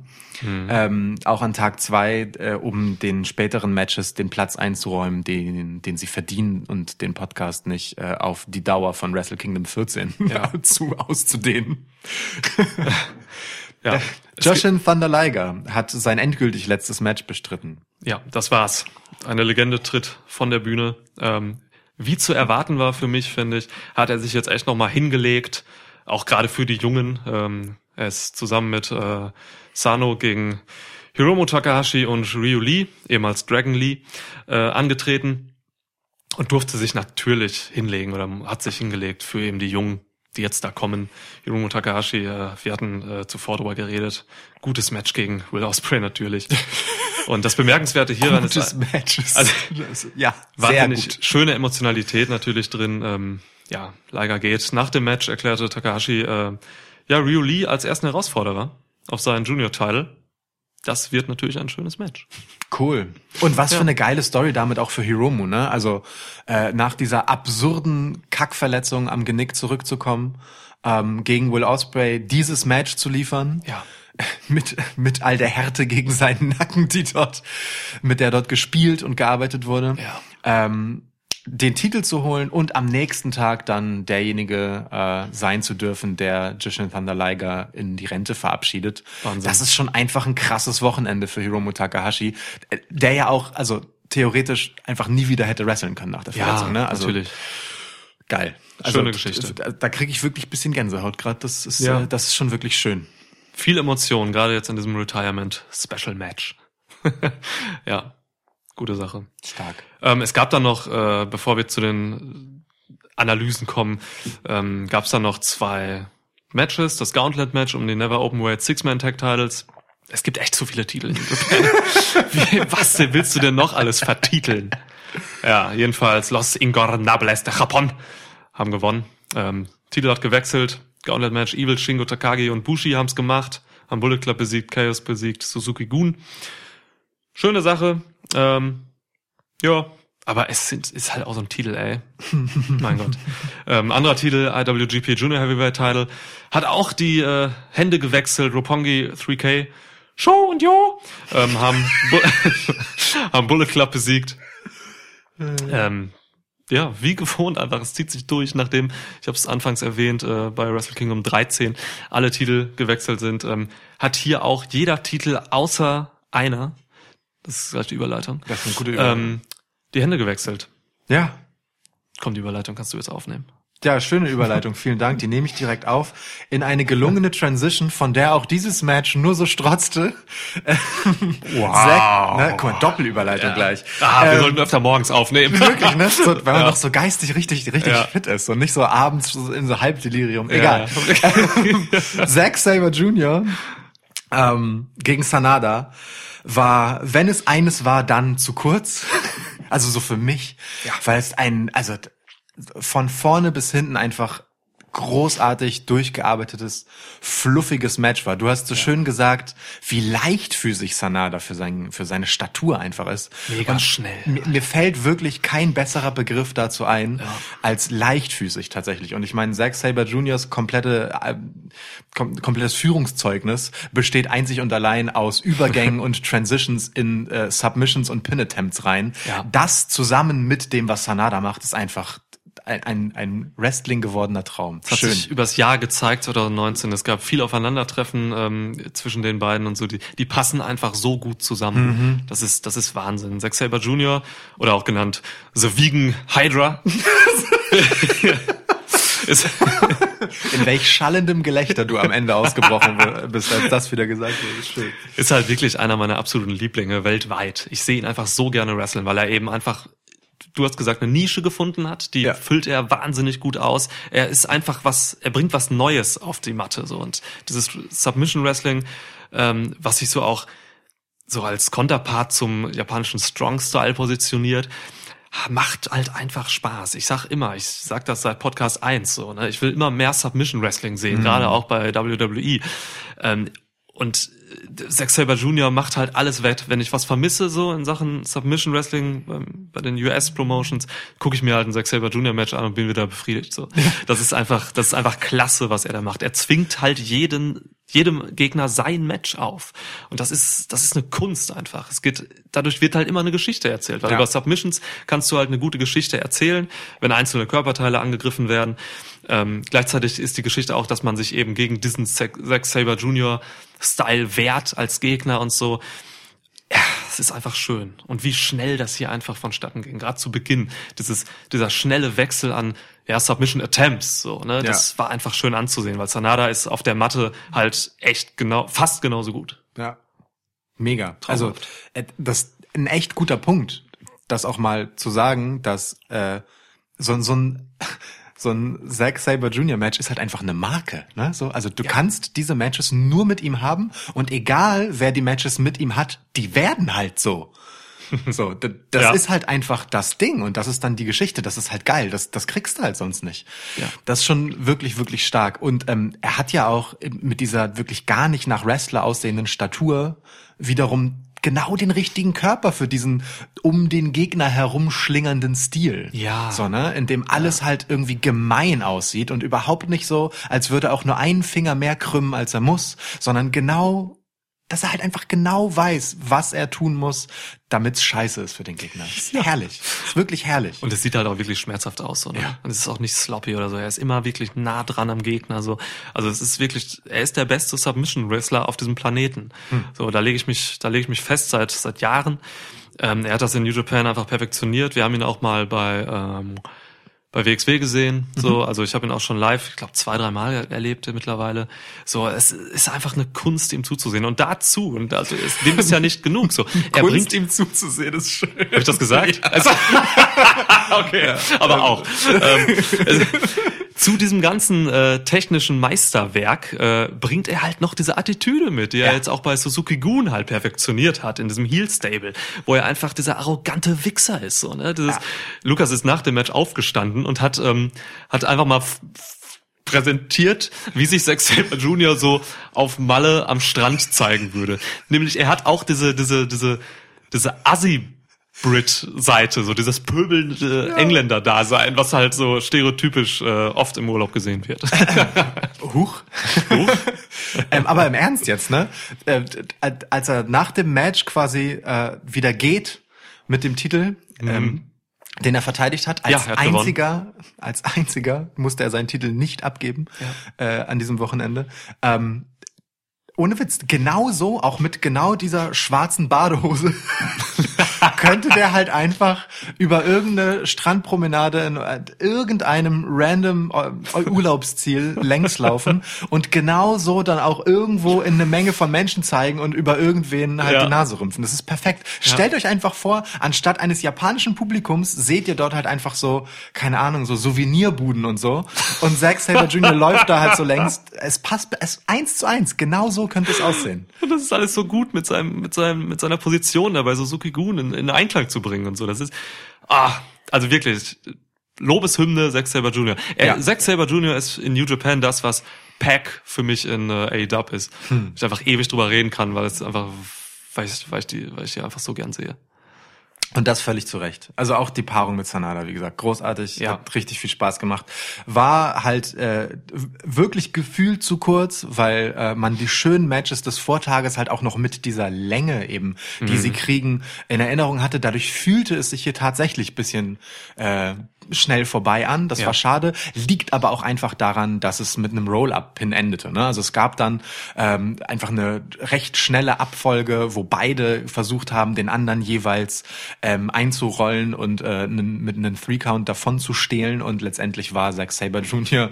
als absoluter Profi auf diesem Gebiet dann damit erfolgreich. Und äh, ich in dem Moment hat sich einfach überrascht, dass es schon vorbei ist. Aber das ist ja auch genau richtig, wenn man mit einem Roller-Pin gewinnt, Ja, dass man sich denkt, genau. du Arschloch, warum jetzt schon? Ja. So, Passt, also passt einfach super. alles top. Ich hätte halt gerne fünf Minuten von dem äh, Godo Kenta Match abgezogen und hier drauf gepackt noch. Gerne. Da hätte man einfach noch mehr Submissions zeigen können. Weil Ja. es gab Matches, ähm, da hat ähm, Zack auch irgendwie noch mal so zehn Submissions mehr gezeigt in der gleichen Zeit. So. Ja. Äh, Ich hätte auch gerne an seinem erklärten Ziel, dem linken Arm äh, von Sanada, noch etwas mehr arbeiten können. Da gab's so a- am Anfang, als er das begonnen hat, das war richtig schön, wie er da halt von einer Submission in die nächste wechselt, um quasi den ganzen Arm schon mal ein bisschen weich zu klopfen. Ist noch, noch gar nicht unterwegs, ihn jetzt schon zu submitten, sondern nur schon mal ein bisschen Schaden anrichten. Das ist ach, herrlich, ein Traum. Aber gut, bevor wir uns völlig verzetteln in Ja. diesem Match, ähm, Kommen wir von Zack Saber Jr. und technischen Meisterwerken zu John Moxley. und Hat sich fieser angehört, als ich wollte. Ja, vor allem, du hättest anstatt John Moxley auch ruhig Juice Robinson sagen können, dann wäre es etwas berechtigter noch. Über, ich, über Juice will ich eigentlich gar nicht reden, deswegen habe ich ihn nicht erwähnt. Versteh ich. ich. Zur Erklärung, ich habe echt einen irrationalen, äh, ich habe einen irrationalen Hass auf Ju Juice Robinson, der überhaupt nicht erklärbar ist. Ja, und ich weiß gar nicht, woher dieser Hass kommt. Also es ist, glaube ich, einfach nur dieser Charakter, den er verkörpert, der Flamboyant. Der packt mich einfach nicht. Ansonsten hat er sich wrestlerisch echt gut gemacht seit seinem Abgang bei WWE bzw. NXT. Alter CJ Parker. Ähm, ey, ist okay. Ja. äh, das wäre jetzt auch mein Urteil für das Match gewesen, ehrlich gesagt. Es war okay. Ja, ne? So, oder? Also, ja. waren halt so fluffige, keine Ahnung, bisschen unter einer Viertelstunde oder so. Ja, Nicht zu lang, nicht zu kurz. Das, das war so ein Match, das, das braucht genau diese Länge, weil dann Ja. ist auch irgendwie auch alles gewesen. 13 Minuten waren's. Ja, siehst du. Es gab schöne Clotheslines, habe ich mir aufgeschrieben.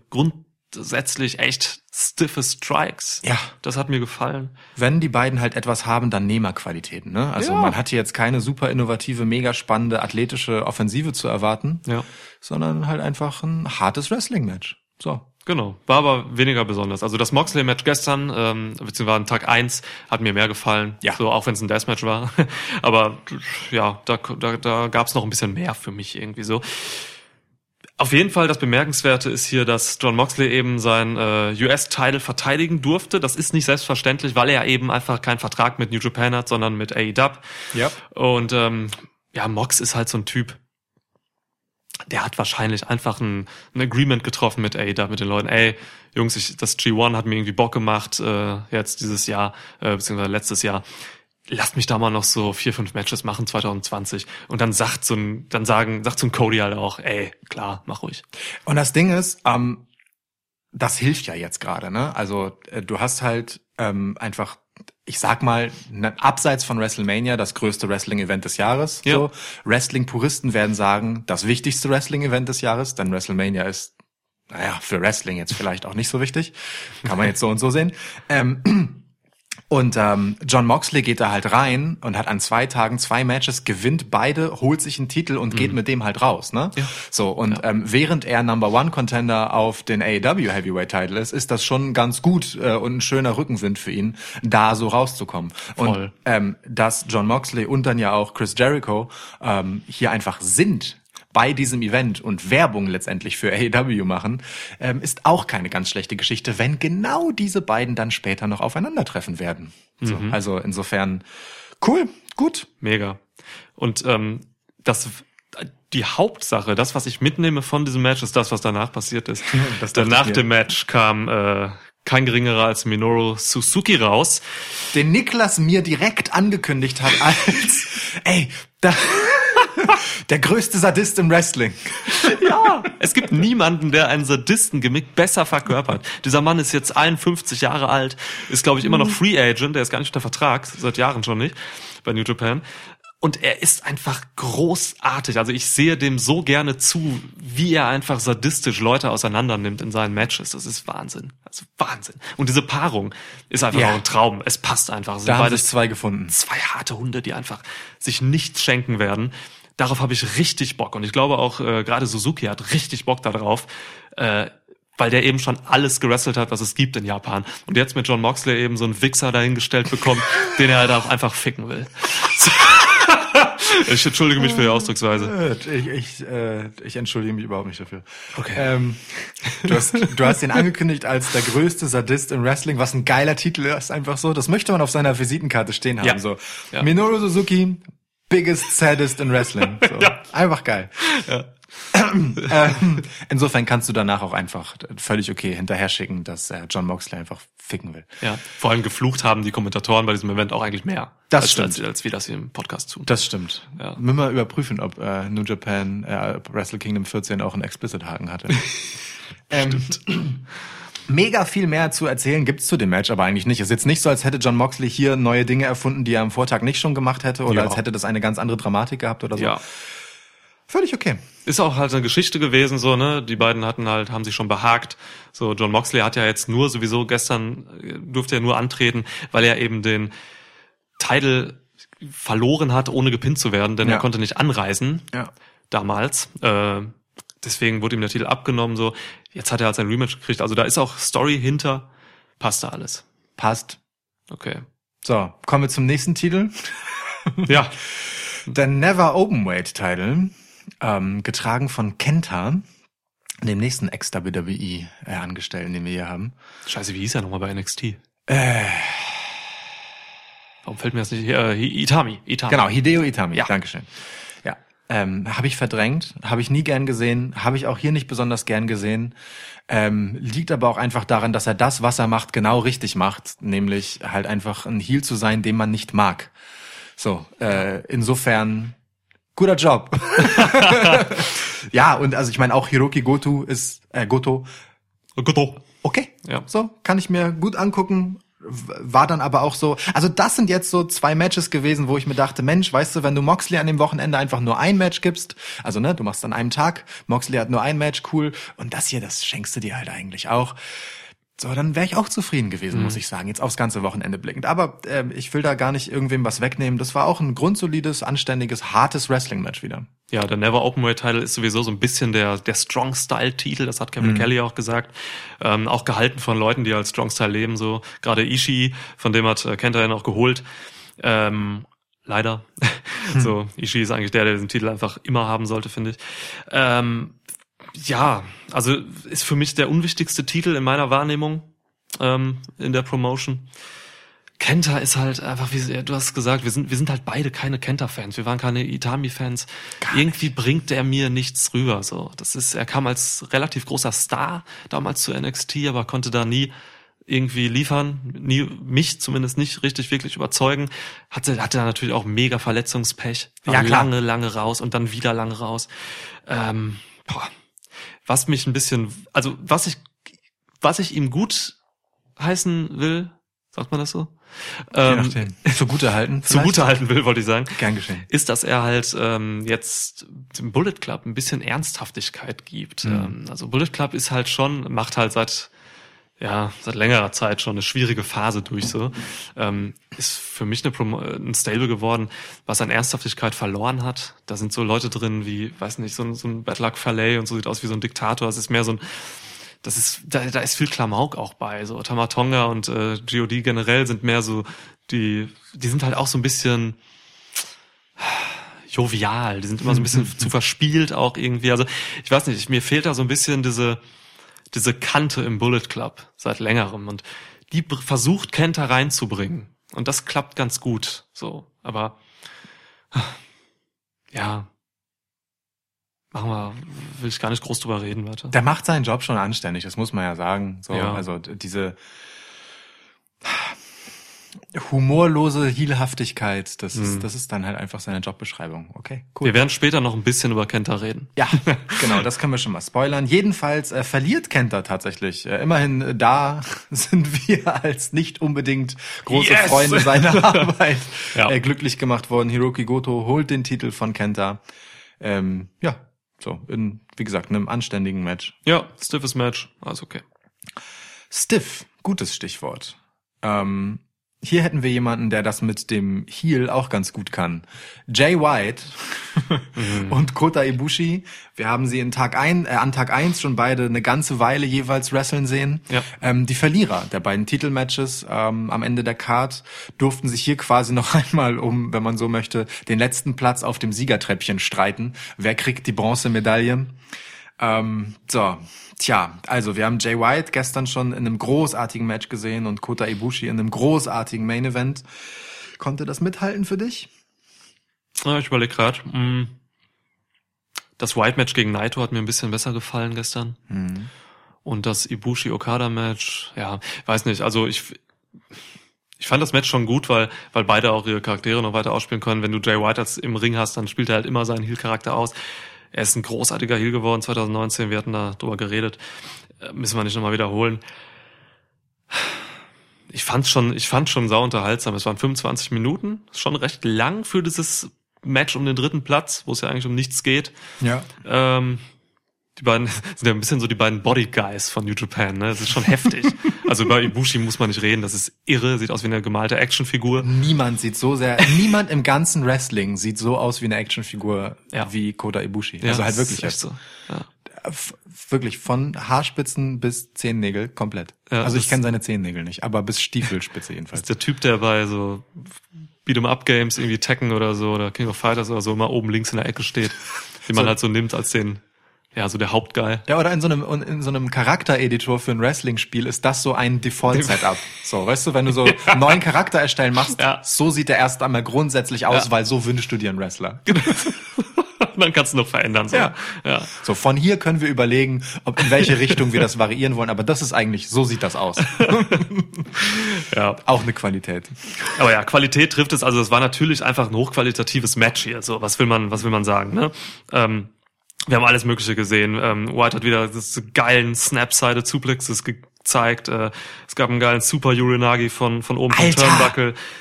Ultra heftig alles. Ähm, Da, da landet Ibushi noch so ein bisschen fies auf der Seite, weil er so Ja. leicht überdreht ist, aber also äh, das meine Güte, der sah irre aus. Die haben sich auch eine ganze Weile da oben beharkt auf dem Top Rope, ehe dann irgendwann es zu diesem Move kam. Das fing ja erstmal mit einem einfachen Superplex Attempt an und man war Ja. so, ja, ja, Superplex, Superplex. so und dann ne, so ein bisschen später und sie verlassen halt einfach nie diesen Top Turnbuckle, äh, wird dann einfach ein Super Uranagi draus. Ja. Das ist schon äh, sehr sehr krass gewesen an der Stelle. Ansonsten durfte halt jeder seine Signatures zeigen. Ähm, Es Ja. gab wieder, ist ja auch schon ein Signature von White, dass halt Gedo einfach kommt und ähm, massiv ins Match eingreift. Ähm, hier ging es auf, kann ich schon mal zurück äh, vor- vorschicken so. Ähm, Naito konnte Gedo halt verhindern gestern Ja. bei Tag 1 und Ja. äh, ja, Ibushi hat das nicht geschafft. Ähm, Ibushi hat halt Gedo auch zwischenzeitlich getötet Ja. mit äh, einem, wie hast du es genannt? Five? Äh, äh, Dings, ähm, warte. Pulp Fiction, äh, ja, nee, äh, Kill Bill. Äh, Kill Bill, äh, ja. äh, Fünf Finger Herz Explosionstechnik. Ja, genau, das Ja. hat er gemacht. Ähm, hat funktioniert. ähm, wir hatten halt wieder diesen Ibushi-Switch, so, ne, dass er auf Ibushi auf einmal im Match, äh, wie auch gestern gegen Naito und auch öfter mal gezeigt, ähm, gegen Okada meine ich, dass er halt einfach irgendwann ins No-Selling übergeht und einfach eine Maschine wird, sich eine starre Mimik hat und ja, auch hier dann einfach, man kann ihn einfach nicht umlegen. So.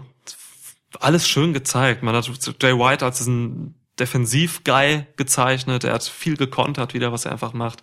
Einer der Kommentatoren, ich glaube Romero war es, hat halt gesagt, dass White der beste Defensiv-Wrestler ist in New Japan derzeit.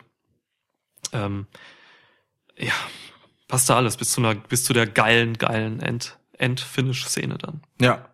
Da gab's dann halt diesen, ich glaube, die wurde eingeleitet von diesem Last Ride von Ibushi gegen, gegen White. Ähm, dann hat White gelacht, der alte Psychopath. ähm, Gedo zieht aber den Ref weg beim Pin, so, dann äh, kommt Gedo auch rein, kriegt halt von White einen Stuhl in die Fresse. Es gibt einen Brass Knuckle Shot von Gedo gegen Ibushi. Dann Straight Jacket Bloody Sunday, Blade Runner, Sieg. Ja, da ist also, ne, das ist schon vier harte Dinger am Stück gegen Ja. Ibushi, ne? Also wirklich ein cleaner Stuhlwurf an den Kopf. Ja. Dann eine Schlagringfaust. Dann der Schlagringfaust. Straight Jacket Bloody ist auch ein übergeiler Move übrigens. Ja. Generell Straight Jacket Holds immer schön als Ausgang für irgendwelche Suplexes oder so. Auch wenn das ein Irrer macht, ne? Straight Jacket, das ist ja, Ja, halt, ne? Also genau. das macht Es- schon total Sinn, dass Eben. Jay White den Move hat. Ganz abgesehen davon, dass es ein wunderschöner Move ist. ähm, und dann der Blade Runner. Ähm, das war dann der Sieg. Äh, und es gab noch einen zweiten Blade Runner danach hinterher, der dann auch noch mal noch eine Ecke härter aussah, um ehrlich zu sein, so als äh, Postmatch, ja. Genau, Postmatch dann ähm, ja Jay White äh, das Volk um Koda Ibushi herum weggeräumt hat, um ihm noch mal einen mitzugeben. Ja. Da halt nicht nur so zur Seite gedreht den Move, sondern auch so na, weiter nach hinten gezogen, hatte dadurch einfach einen stärkeren DDT-esken Impact. Schön. Sister Abigail. Sehr, ja, ja, wirklich. Ja, und Ibushi gewinnt halt nichts im Tokyo Dome so. Das ist halt krass. Er ist halt der absolute Verlierer dieses Events. Er hat, Ja. ist auf Platz vier gelandet von diesen vier Main Eventern. Schade für Ibushi. Wirklich, wirklich schade. Ja, aber ist halt so. Und vielleicht noch eine Sache erwähnt. Ähm, psychologisch fand ich es ganz interessant. Das haben die Kommentatoren auch mal aufgegriffen. Ähm, Jay White hat dieses ganze Match, auch so vom Trash Talk her und so, so gespielt, als, als hätte er die, als hätte er Tag eins irgendwie vergessen, als hätte er gar nicht so, als hätte er ausgeblendet, dass er da verloren hat, so, Ja. und hat sich wieder halt in seine, in seine, in seine Überlegenheit so reingesteigert. Am Ende hat er auch noch gesagt, nach dem Sieg, I told you so und so. Weißt du, er hat halt eigentlich verloren, das, es ging halt um nichts. So. Ja. Aber trotzdem war er halt wieder on top. Das ist halt auch äh, ein Charakteristikum für einen Psychopathen. so. Das ist tatsächlich wahr, ja. Ja. Das, das stimmt. Also schöner Cheat-Sieg hier für Jay White. Ähm, ist halt auch eine Kunst, einen Cheat-Sieg halt irgendwie toll zu bauen Ja. und nicht irgendwie lahm. Ja. Toll. Toll. Gutes, gutes Match. Zwei großartige Leute. Jay White, ich habe es äh, zu Tag 1 schon gesagt, hatte ein grandioses 2019, wo er ziemlich alles gemacht hat mit seinen 27 Jahren. Wahnsinn. Ja. Und ähm, ehrlich gesagt, ähm, das Match war jetzt mit 25 Minuten ähm, etwas kürzer als die beiden, die die gestern, äh, als die, oh, als die beiden Matches, die die beiden jeweils gestern hatten. Und ähm, das tat dem Match tatsächlich ein bisschen gut, weil im Endeffekt haben sie vorne weggekürzt. Ne? Also es ging einfach sehr Ja. viel schneller äh, wirklich zur Sache und die Dramatik war direkt da. So, weil beide wissen, was sie an dem anderen äh, zu fürchten haben. Sie haben es ja gerade erst am Vortag gesehen. Beide wissen, sie kommen angeschlagen rein und beide wollten so schnell wie möglich Schaden anrichten. Genau. Ähm, das war war gut, war tatsächlich gut, auch äh, für die beiden Matches, die noch danach kommen sollten, dass dass äh, das hier jetzt nicht noch ausschweifender war. Ja, das, das nächste Match war sogar noch kürzer. Tatsache war. Wenige Minuten. Ja, okay, zwei. Special Match. Chris Jericho gegen Hiroshi Tanahashi. Wow. Wow, ja, schon so ein bisschen äh, für den hiesigen Fan, der jetzt mit äh, japanischem Wrestling erst einmal nicht so mega viel zu tun hat, der Talk of Town. Ähm, denn wenn äh, Chris Jericho hier verlieren sollte, dann steht das Angebot an Tanahashi, dass er ihn um seinen äh, AEW-Titel herausfordern darf. Das ist äh, ein durchaus folgenschweres Angebot, äh, insoweit als dass AEW eigentlich äh, gar nicht mit New Japan direkt kooperieren wollte. Ja, es ist nach wie vor unklar, wie da so die Verhältnisse sind. Wir haben halt hier die zwei Top-Draws von AEW und das sind die beiden Top-Männer einfach, kann man ja anders sagen. Ja. Ähm, sind jetzt bei diesem Wrestle Kingdom Event. Das ist das ist krass. Also ich glaube einfach nicht daran, dass da nicht noch eine Kooperation zustande kommt. Das, äh, da bin ich ganz bei dir. ah, ich glaube, du hast es sogar gesagt, Tag 1. Bin- Nee, ja, weiß ich nicht. Aber es ist halt irre. Also, Ich habe es zu dir gesagt, aber ich weiß nicht, ob im Podcast. Ja. Aber lass uns die, genau dieses Fass doch jetzt einmal aufmachen, Ja. während wir über das Match sprechen. Ähm, erstmal, oder vielleicht erstmal so, zum Match, bevor wir Ja. über, über die Metaebene uns auslassen. Ähm, schon erwartungsgemäß oder? ja, äh, ich habe es genauso erwartet. Ja. Solides Wrestling von Jericho. Ähm, der, ich finde, er, er ist in Japan nochmal so fünf Prozent ähm, on, mehr on point, Ja. als er das bei AEW ist. Das Gefühl habe ich auch, ja. So, wo er halt immer aufgrund seines Alters auch einfach ein bisschen sloppy ist, so, aber er strengt sich hier schon echt an, vor allem gegen diese Legende Tanahashi, der John Cena äh, New Japans. So, das ist schon solide, was er da bringt. Ähm, hat mir gut gefallen. Erstmal vielleicht, bevor ich es vergesse, ähm, bemerkenswert fand ich, dass Jericho seinen AEW-Title mit zum Ring genommen hat. Ja. Das ist auch nicht selbstverständlich, Ja. dass man die Titel präsentiert, die man von ja, in anderen Promotions halt hält. Ähm, auch ein Zeichen dafür, dass es vielleicht äh, da noch mehr geben wird. Ähm, ja, aber ansonsten alle Signatures wurden gezeigt, schönes Slingblade. Äh, Tanahashi hat wahrscheinlich das beste Slingblade im Game. so Ey, definitiv. immer noch. Ja. Ähm, schön Codebreaker auch von Tanahashi gegen Jericho. Ganz interessant. Ähm, es gab so ein bisschen Cheat Wrestling, zwei Low Blows. Äh, Jericho hat angefangen, Tanahashi hat sich gerecht. Ein mega geiler Brainbuster außerhalb äh, auf dem Tisch, also hinter der Guardrail. Der sah super krass aus. Also vor allem auf diesem schmalen Tisch, der nicht viel mehr ist als eine Fensterbank. Ja.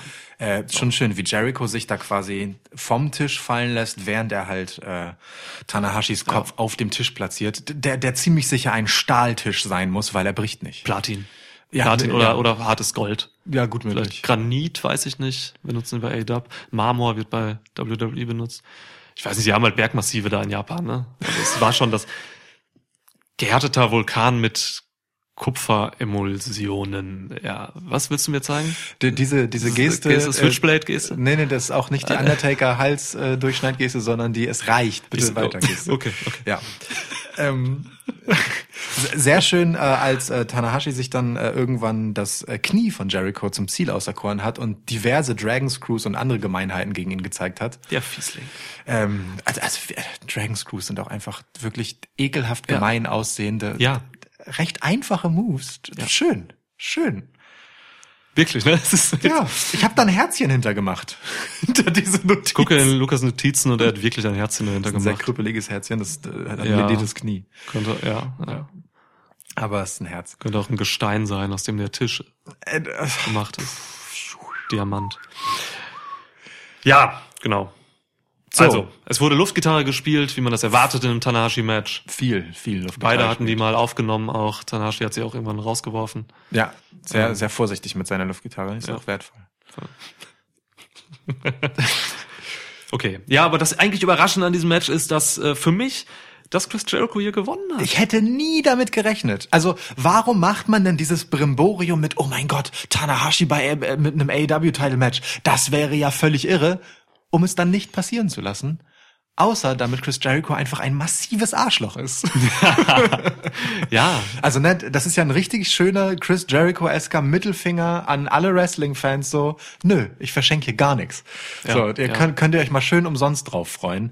Ähm, aber auch das spricht so ein bisschen dafür, dass man die, die, diese Werbung, die lässt auch New Japan nicht mit sich machen, äh, für AEW letztendlich, äh, wenn da nicht dahinter noch ein bisschen mehr Absprache steckt. Also es würde mich wirklich sehr, sehr wundern, wenn hier nicht im Hintergrund etwas brodelt, ähm, da, damit da noch in der Zukunft weitere Dinge passieren. für mich eine der wichtigsten und spannendsten Fragen für 2020 generell, was zwischen AEW und New Japan passiert. Ja, voll, voll. Und Moxley ist ja jetzt halt noch aktiver Titelträger. Genau das. Genau das. Krass. So, ähm, ja, jedenfalls Chris Jericho gewinnt äh, sogar clean mit einem Tap-Out von Tanahashi. Damit hätte ich auch nicht Hätte ich auch nicht gedacht, niemals. Ja. Bemerkenswert. Aber die Dinge in, laufen halt auch anders in Japan. Man muss sich halt von manchen Mechaniken, die man so aus dem US äh, Wrestling kennt, verabschieden. Ja. Ah, wir sollten nicht beide trinken, da kann keiner was sagen. Das macht nichts. Das hatte so, einen schönen, so eine schöne nachdenkliche Pause dadurch. Stimmt. Ähm, aber es war ja das vorletzte Match dieses Wrestling-Wochenendes. Ganz ehrlich, ähm, so aufs Gesamtevent blickend vielleicht keine ganz schlechte Entscheidung, ähm, dieses Gesprächsthema erst einmal vom Tisch zu räumen, weil hätte man hier jetzt halt Tanahashi als Sieger gehabt, dann wäre sehr viel gesprochen worden, gerade in den USA, äh, also gerade außerhalb Japans, bei den Leuten, die eben nicht New Japan äh, primär gucken, äh, über dieses anstehende Titelmatch äh, von Tanahashi um den AEW-Titel.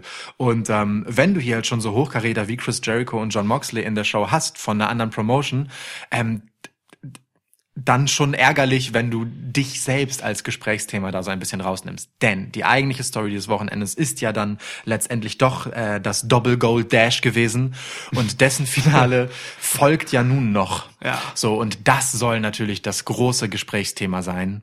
Ähm, es ist nicht umsonst das Main Event. Okada am Vortag siegreich gegen Ibushi, gegen Naito am Vortag siegreich gegen Jay White. Ja. Hier treffen sie noch einmal aufeinander ähm, zum, ich glaube, dritten Mal im Tokyo Dome, wenn ich mich nicht völlig irre. Mit einer offenen Rechnung aus äh, Wrestle Kingdom 12 in einem, also ich nehme es direkt vorweg, großartigen Match. 35 Minuten, feinstes äh, japanisches Main Event. Ja. Ohne klaren Heal. Ja, Beide haben immer wieder so in ihren Matches Heal-Tendenzen, Mhm. die sie zeigen. Allein das Spucken von Naito.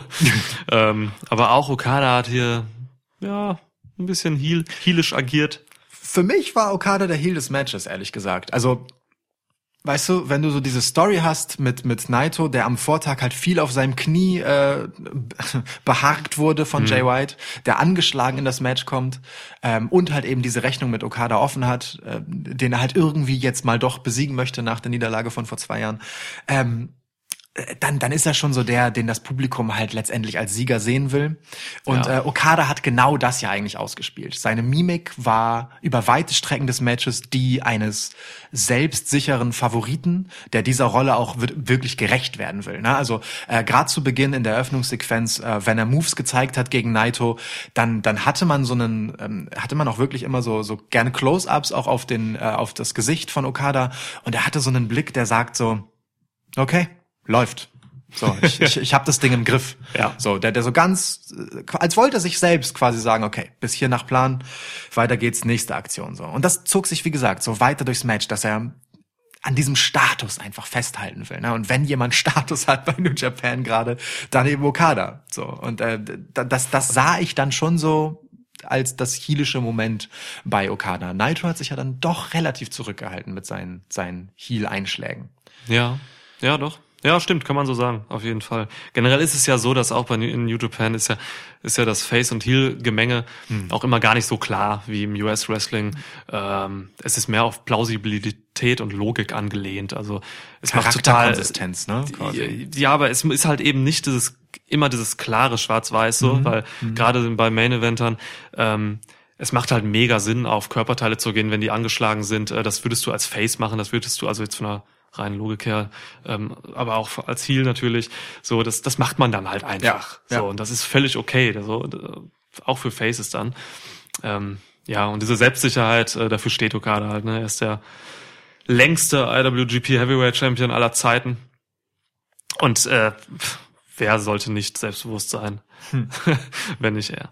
Ja, ähm, Aber er wollte es halt gern zeigen, ne? er wollte es zeigen, ja. So, also mit so nonchalanten Kick-Ups aus nach Moves von Ja. Naito ähm, mit äh, di- diesem später im Match dann hatten sie so ein so ein so ein Standoff halt beide gegeneinander und hatten dann so einen typischen Forearm Exchange so wo es halt hart und wirklich stiff einfach Mhm. äh, immer hin und her ging und der hat einfach gegrinst so ne? Also Ja. das ist das ist schon da, da war schon schön, ein schöner Kitzel drin wie er halt einfach unbedingt ähm, ja einfach zeigen will dass dass er dass er hier die Oberhand hat und beha behalten will. Ähm, du hast gerade schon schön gesagt von äh, dem Ziel dem Körperteil äh, im Fall von von Naito war das das Knie ähm, das hier lediert war. Damit hat Okada echt spät angefangen aber dann auch so richtig Ja, ne? Das war dann hart. Ja, also, ich glaube, der, der. Start, die Startaktion war quasi außerhalb, ne? Dass Ja, er das ja. Bein einmal hochgerissen hat und das, das Knie dann voll draußen auf die Matte gerotzt hat. Ich meine, auf den äh, äh, Granitboden. ja Ähm, das war halt schon, äh, ja, das war der Start. Es kam eigentlich, also zuerst, bevor es so auf Körperteile ging, da ging es eigentlich darum, dass dass, dass Naito eigentlich sich ein Körperteil ausgesucht hat. Er ging schon hart aufs Neck, aufs Genick von Okada, so mit Strikes, stiffe Strikes, ein paar Holds. Es gab diesen, ja, diesen Full Nelson mit mit, A mit Beinen, quasi, den er macht. Leg Full Nelson nenne ich es einfach mal. Ähm, ja, und danach hat Okada dann irgendwann erkannt, okay, ich muss jetzt hier wirklich mal ein bisschen aufs Knie gehen. Ja. Macht natürlich allen Sinn der Welt. Ähm, Naitos Zelt ist halt äh, grandios. Also selten gesehen, dass jemand so gut sein Körperteil zählt auch. Ähm, das klappte einfach geil. Ja, also war schon, war schon schön. Du hast Dann ging das Drama halt so richtig los. das Drama, das Drama ging halt für dich auch los dann, weil äh, dann kam halt dieser Countout, dieser fast Countout. Genau, also So. äh, im Prinzip, es gab jetzt zwei, hier so nach dieser einen harten Attacke äh, aufs Knie gab es dann noch diese zweite auf den Tisch, ähm, wo das Knie halt auch einfach so draufgeschmettert wurde und dann lag Naito recht weit draußen hinter der ersten Guardrail. Äh, ja, und Okada geht zurück in den Ring und liegt dann da einfach erstmal Ja. entspannt. Und der Referee zählt und zählt und zählt. Und Lukas Naito wurde- ist halt immer noch da hinten. So. Und Lukas wurde zum Mark. Ja, wirklich. Er sagte irgendwann, ich zitiere, Niklas, ich habe nicht geglaubt, dass das noch möglich ist zu schaffen. Ey, aber ohne Scheiß.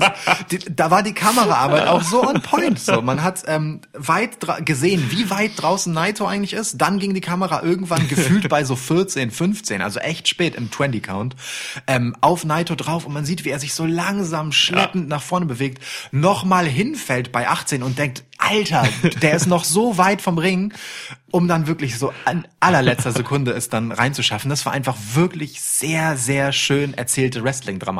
Und es sah halt echt, genau dadurch, wie es ins, im, äh, im Bild eingefangen wurde, nahezu unlösbar aus. Herrlich. Herrlich. Er hat es aber geschafft, kam mal zurück. Hat er.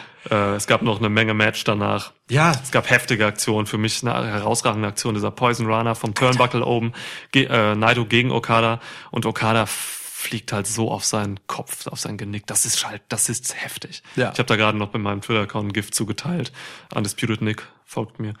Äh, Folgt ihm wirklich. Das ist heftiger Move einfach. Perfekt genommen, perfekt ausgeführt, aber Ja. trotzdem so arschgefährlich. Ich verstehe halt manchmal nicht, wie gerade so, gerade Okada, Naito und vor allem auch Ibushi, wie die diese Aktionen aufs Genick manchmal, wie die das überleben. So, es ist so heftig, was da, was die sich geben. Es ist halt feinstes, es ist halt Talent wahrscheinlich. Ja. Also es ist auch wirklich Präzisionsarbeit, ne? Das hat man auch Ja. an dem Move einfach gesehen. Der war perfekt. So.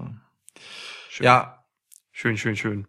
Ja, ein paar Moves später ging dann auch die richtige Dramatik weiter. Äh, Es gab den ersten Destino von Naito, ähm, Finisher Nummer eins, aber Kickout von Okada, der dann äh, ja recht schnell in seinen Modus äh, schaltete und äh, zum Rainmaker überging, beziehungsweise zu Rainmaker Attempts. Und da möchte ich, auch- also übrigens, die Kommentatoren an diesem Wochenende waren super. Ja. Also ich als jemand, Ja. der halt sehr wenig New Japan guckt, ähm, wurde mega gut abgeholt und reingeholt. Es wurden Zusammenhänge erklärt, ohne dass es halt in so, ähm, in so, ja, ich erkläre dir jetzt, was der Typ ist, damit du verstehst, wie du seinen Charakter zu nehmen hast, erklären übergeht, was man schnell mal hat, dass man ihn Attribute zuschreibt oder so, sondern es würde wirklich einfach Geschichte aufgerollt und eingeordnet, ähm, dass ich investieren kann direkt so. Und das ist diese kleine Nuance, die es halt, die den Unterschied macht. Es war super so. Ich war echt Mega, ja. richtig gut drin.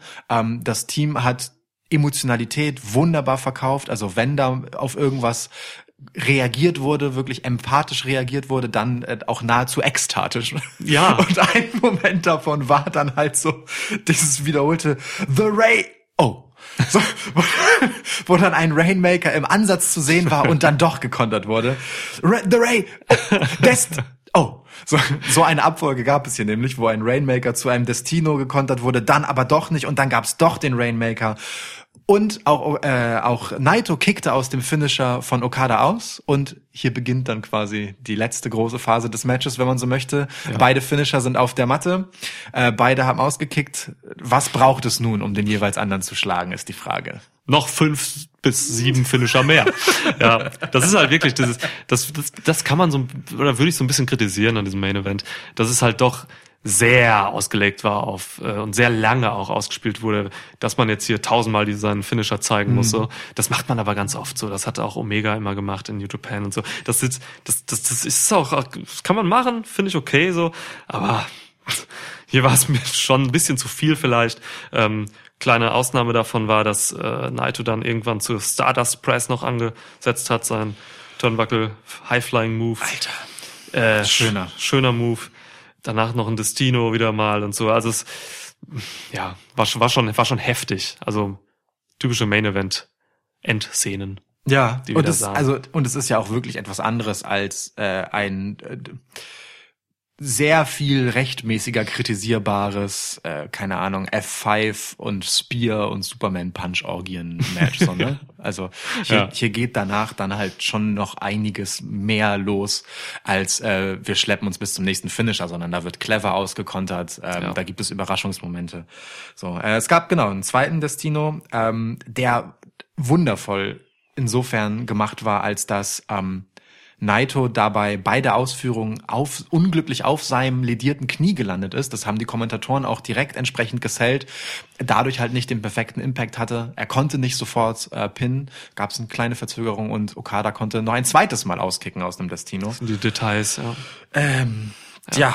und dann äh, hat es am Ende einen dritten gebraucht, nach einem sehr, sehr harten Brainbuster, ähm, damit Naito zur Legende wird. naja, also ich meine, Geschichte Ja. wurde geschrieben. Er ist der erste IWGP Heavyweight und Intercontinental Champ gleichzeitig. Ja. Bei Ja. den wichtigsten Singles-Titles erhält sie. Naito Two Bells. Schön. Schön. Der Hashtag äh, grasiert schon lange bei Twitter. Ja. Völlig zu Recht. Ich freue mich echt für ihn. Ich bin ein riesengroßer Naito-Fan und ähm, ich, ich habe auch ein bisschen, also so mag ich mitgefiebert. Das ist schon, ist schon schön. Es wäre ein bisschen langweilig, hätte Okada jetzt äh, diese Sache gewonnen. Irgendwie. Gleichzeitig, ähm, also bin ich voll bei dir. Gleichzeitig hat das mh, Event schon so am Ende den Beigeschmack von, ja klar, das ist jetzt dieses Zwei-Tage-Ding, weil das genau die geile Story für Naito ist.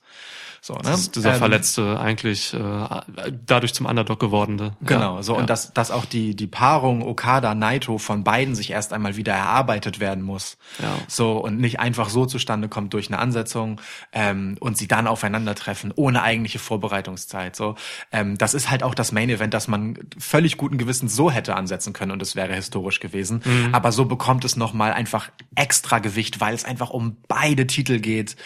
Äh, schön. Voll. Also wirklich schön, ein würdiger Abschluss für ein äh, historisches Event, wenn da nicht noch ein klein wenig Salz in die schon offenen Wunden wäre. Ach ja, fick dich, kennt er. ja, ja, kennt er, kennt er. Kenta kommt äh, und äh, Niklas hat es schon angekündigt, dass wir noch mal über ihn sprechen müssen. Äh, mitten während der, ja, der, dem, den abschließenden Worten, die Naito an das Publikum im Tokyo Dome richten wollte, Ja. kommt er von hinten an und äh, haut ihn um und äh, Go to sleep.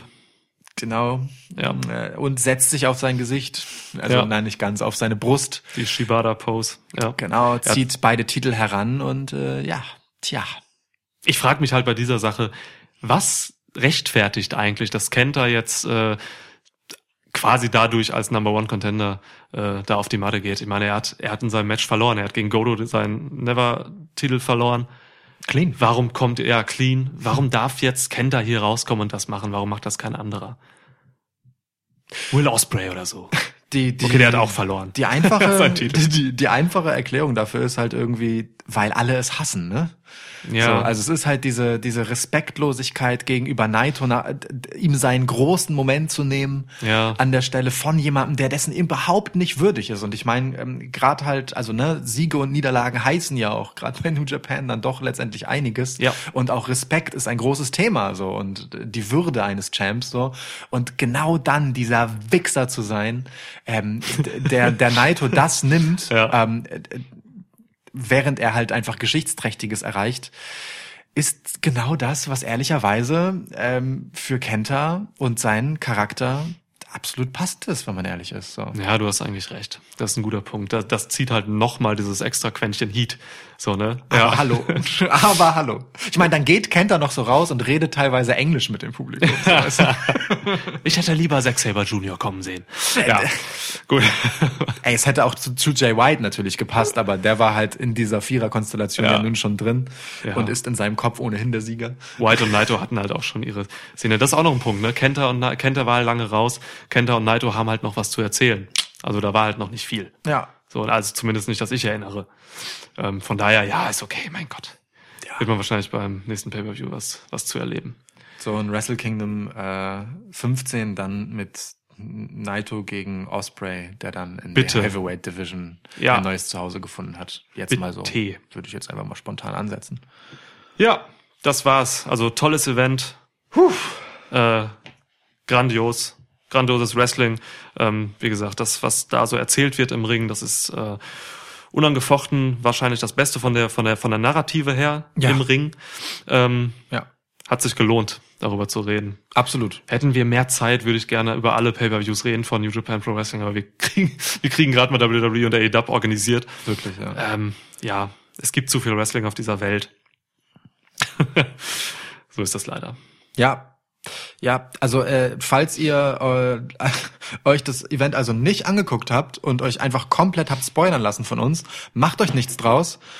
Das ist einfach ausreichend gutes Wrestling. Ja, man kann sich Dass auch gespoilert man, an, Das reinziehen. völlig egal ist, ähm, ob man schon weiß, wer gewinnt oder nicht. Ich habe zwischendurch ähm, beim beim Nachschlagen von etwas gestern ähm, mich in einem Match spoilern lassen und es hat der Dramatik einfach überhaupt keinen Abbruch getan, weil weil eben in Ring so gut erzählt wird, dass ich das völlig vergessen habe, dass ich schon weiß, wer am Ende gewinnt äh, und ich völlig drin bin wieder im Match seiner Geschichte und seiner Dramatik so und dieses ähm, Drama auf der Matte, das ist also das ist einfach ganz große Kunst, was hier gezeigt wird, wirklich. Das muss man einfach mal sagen. Freust du dich jetzt auch, ähm, ich meine, heute ist Sonntag, freust du dich jetzt auch morgen dann da zu sehen, vielleicht, wie es weitergeht mit der Lana und Lashley äh, Hochzeit-Sache?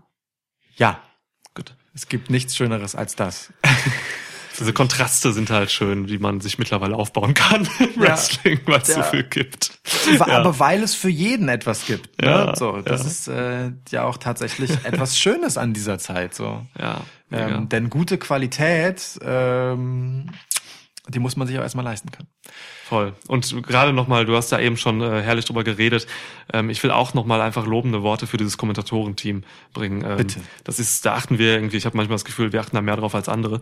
Aber es ist halt einfach wichtig, weil es so viel beiträgt. Und ähm, sie haben es wirklich geschafft, einfach äh, Wrestle Kingdom 14 durch den Kommentar einfach auch äh, Neulingen nahe zu bringen. Es wurde viel erzählt. So, deswegen haben, ja, also gerade Kevin Kelly ist einer der besten Lead-Moderatoren oder Kommentatoren, die es gibt. So, er führt einen einfach an die Stellen äh, rhetorisch, die man halt einfach äh, ja, die man erreichen will und muss vielleicht auch, wenn man sich jetzt nicht wahnsinnig auskennt. Und dann hatten wir halt auch ein schönes Konzept mit Color-Kommentator Gino Gambino, unser Liebling, und äh, den Face-Kommentator Rocky Romero. So, das ist auch halt schön, wie die beiden, weil sie sind ja auch in Factions. Also Rocky ist bei Chaos und äh, ähm, Gino ist halt bei Bullet Club und so, wie sie dann auch einfach ihre Jungs so gesellt haben und Ja, äh, ja. gelobt haben und so. Es ist einfach, es war einfach schön. Also nochmal Lob an die an die Jungs. Sie hören uns auch, glaube ich, alle zu. S sicher. Außer der ähm, der Brite, den ich nicht kenne. Das mir auch schwerfällt, ihn zu verstehen. Ja. Na, ist jetzt übertrieben. Na, das geht aber. Das war Er hat übersetzt auch. Genau, richtig. Richtig, Ähm, richtiger Mann.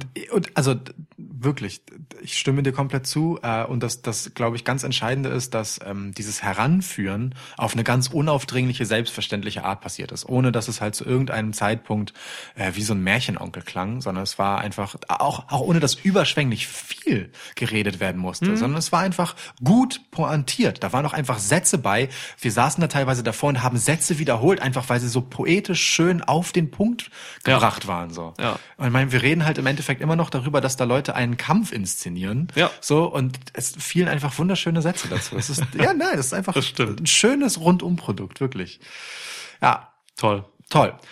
Erwähnenswert noch, ähm, es wurde während der Show bekannt gegeben, dass das diesjährige G1 Climax aufgrund der Spiele, der Olympischen Spiele, ähm, im Oktober enden wird. Also die drei Finaltage gibt's dann 16., 17. und 18. Oktober. Das ist vielleicht noch interessant. Ich glaube, sonst ähm, ist das einfach eher im Jahr. Hm. Aber ja, die haben ja die Olympischen Spiele. Ja. Ja, So. Naito. Gut Naito. gemacht, mein Lieber. Ja, tatsächlich, wa? Und wir machen Ende. Wir machen Ende. Schön. Wir hören Schön. uns wieder mit, ich glaube, das nächste Thema wird WWE. Genau. Stimmt, das ist vielleicht nicht ganz unwichtig. Diese Woche kein Schwitzwoch. Wie Ja. immer, wenn wir große Events besprechen. Dafür haben wir aber eine kleine Spezialausgabe geplant, in stimmt. der wir ein bisschen WWE Catch-up machen, wenn man Oh, mal ja. so will. Zu einem besonderen Thema. Und wir haben einen Gast dabei. Ja. Das wird, glaube ich, sehr, sehr unterhaltsam. ich freue mich drauf. Gut. Also, Auf geht's. tschüss. Also, äh, ich meine, Was? tschüss. Auf Genau, geht's? Ja. Nicht auf geht's. Ich brauche eine abschließendere Worte. Tschüss war gut eigentlich. Kannst du es nochmal sagen? Dann, Tschüss. Ich kann auch wieder singen, wenn es dir besser wird. ah, ich mach schnell aus.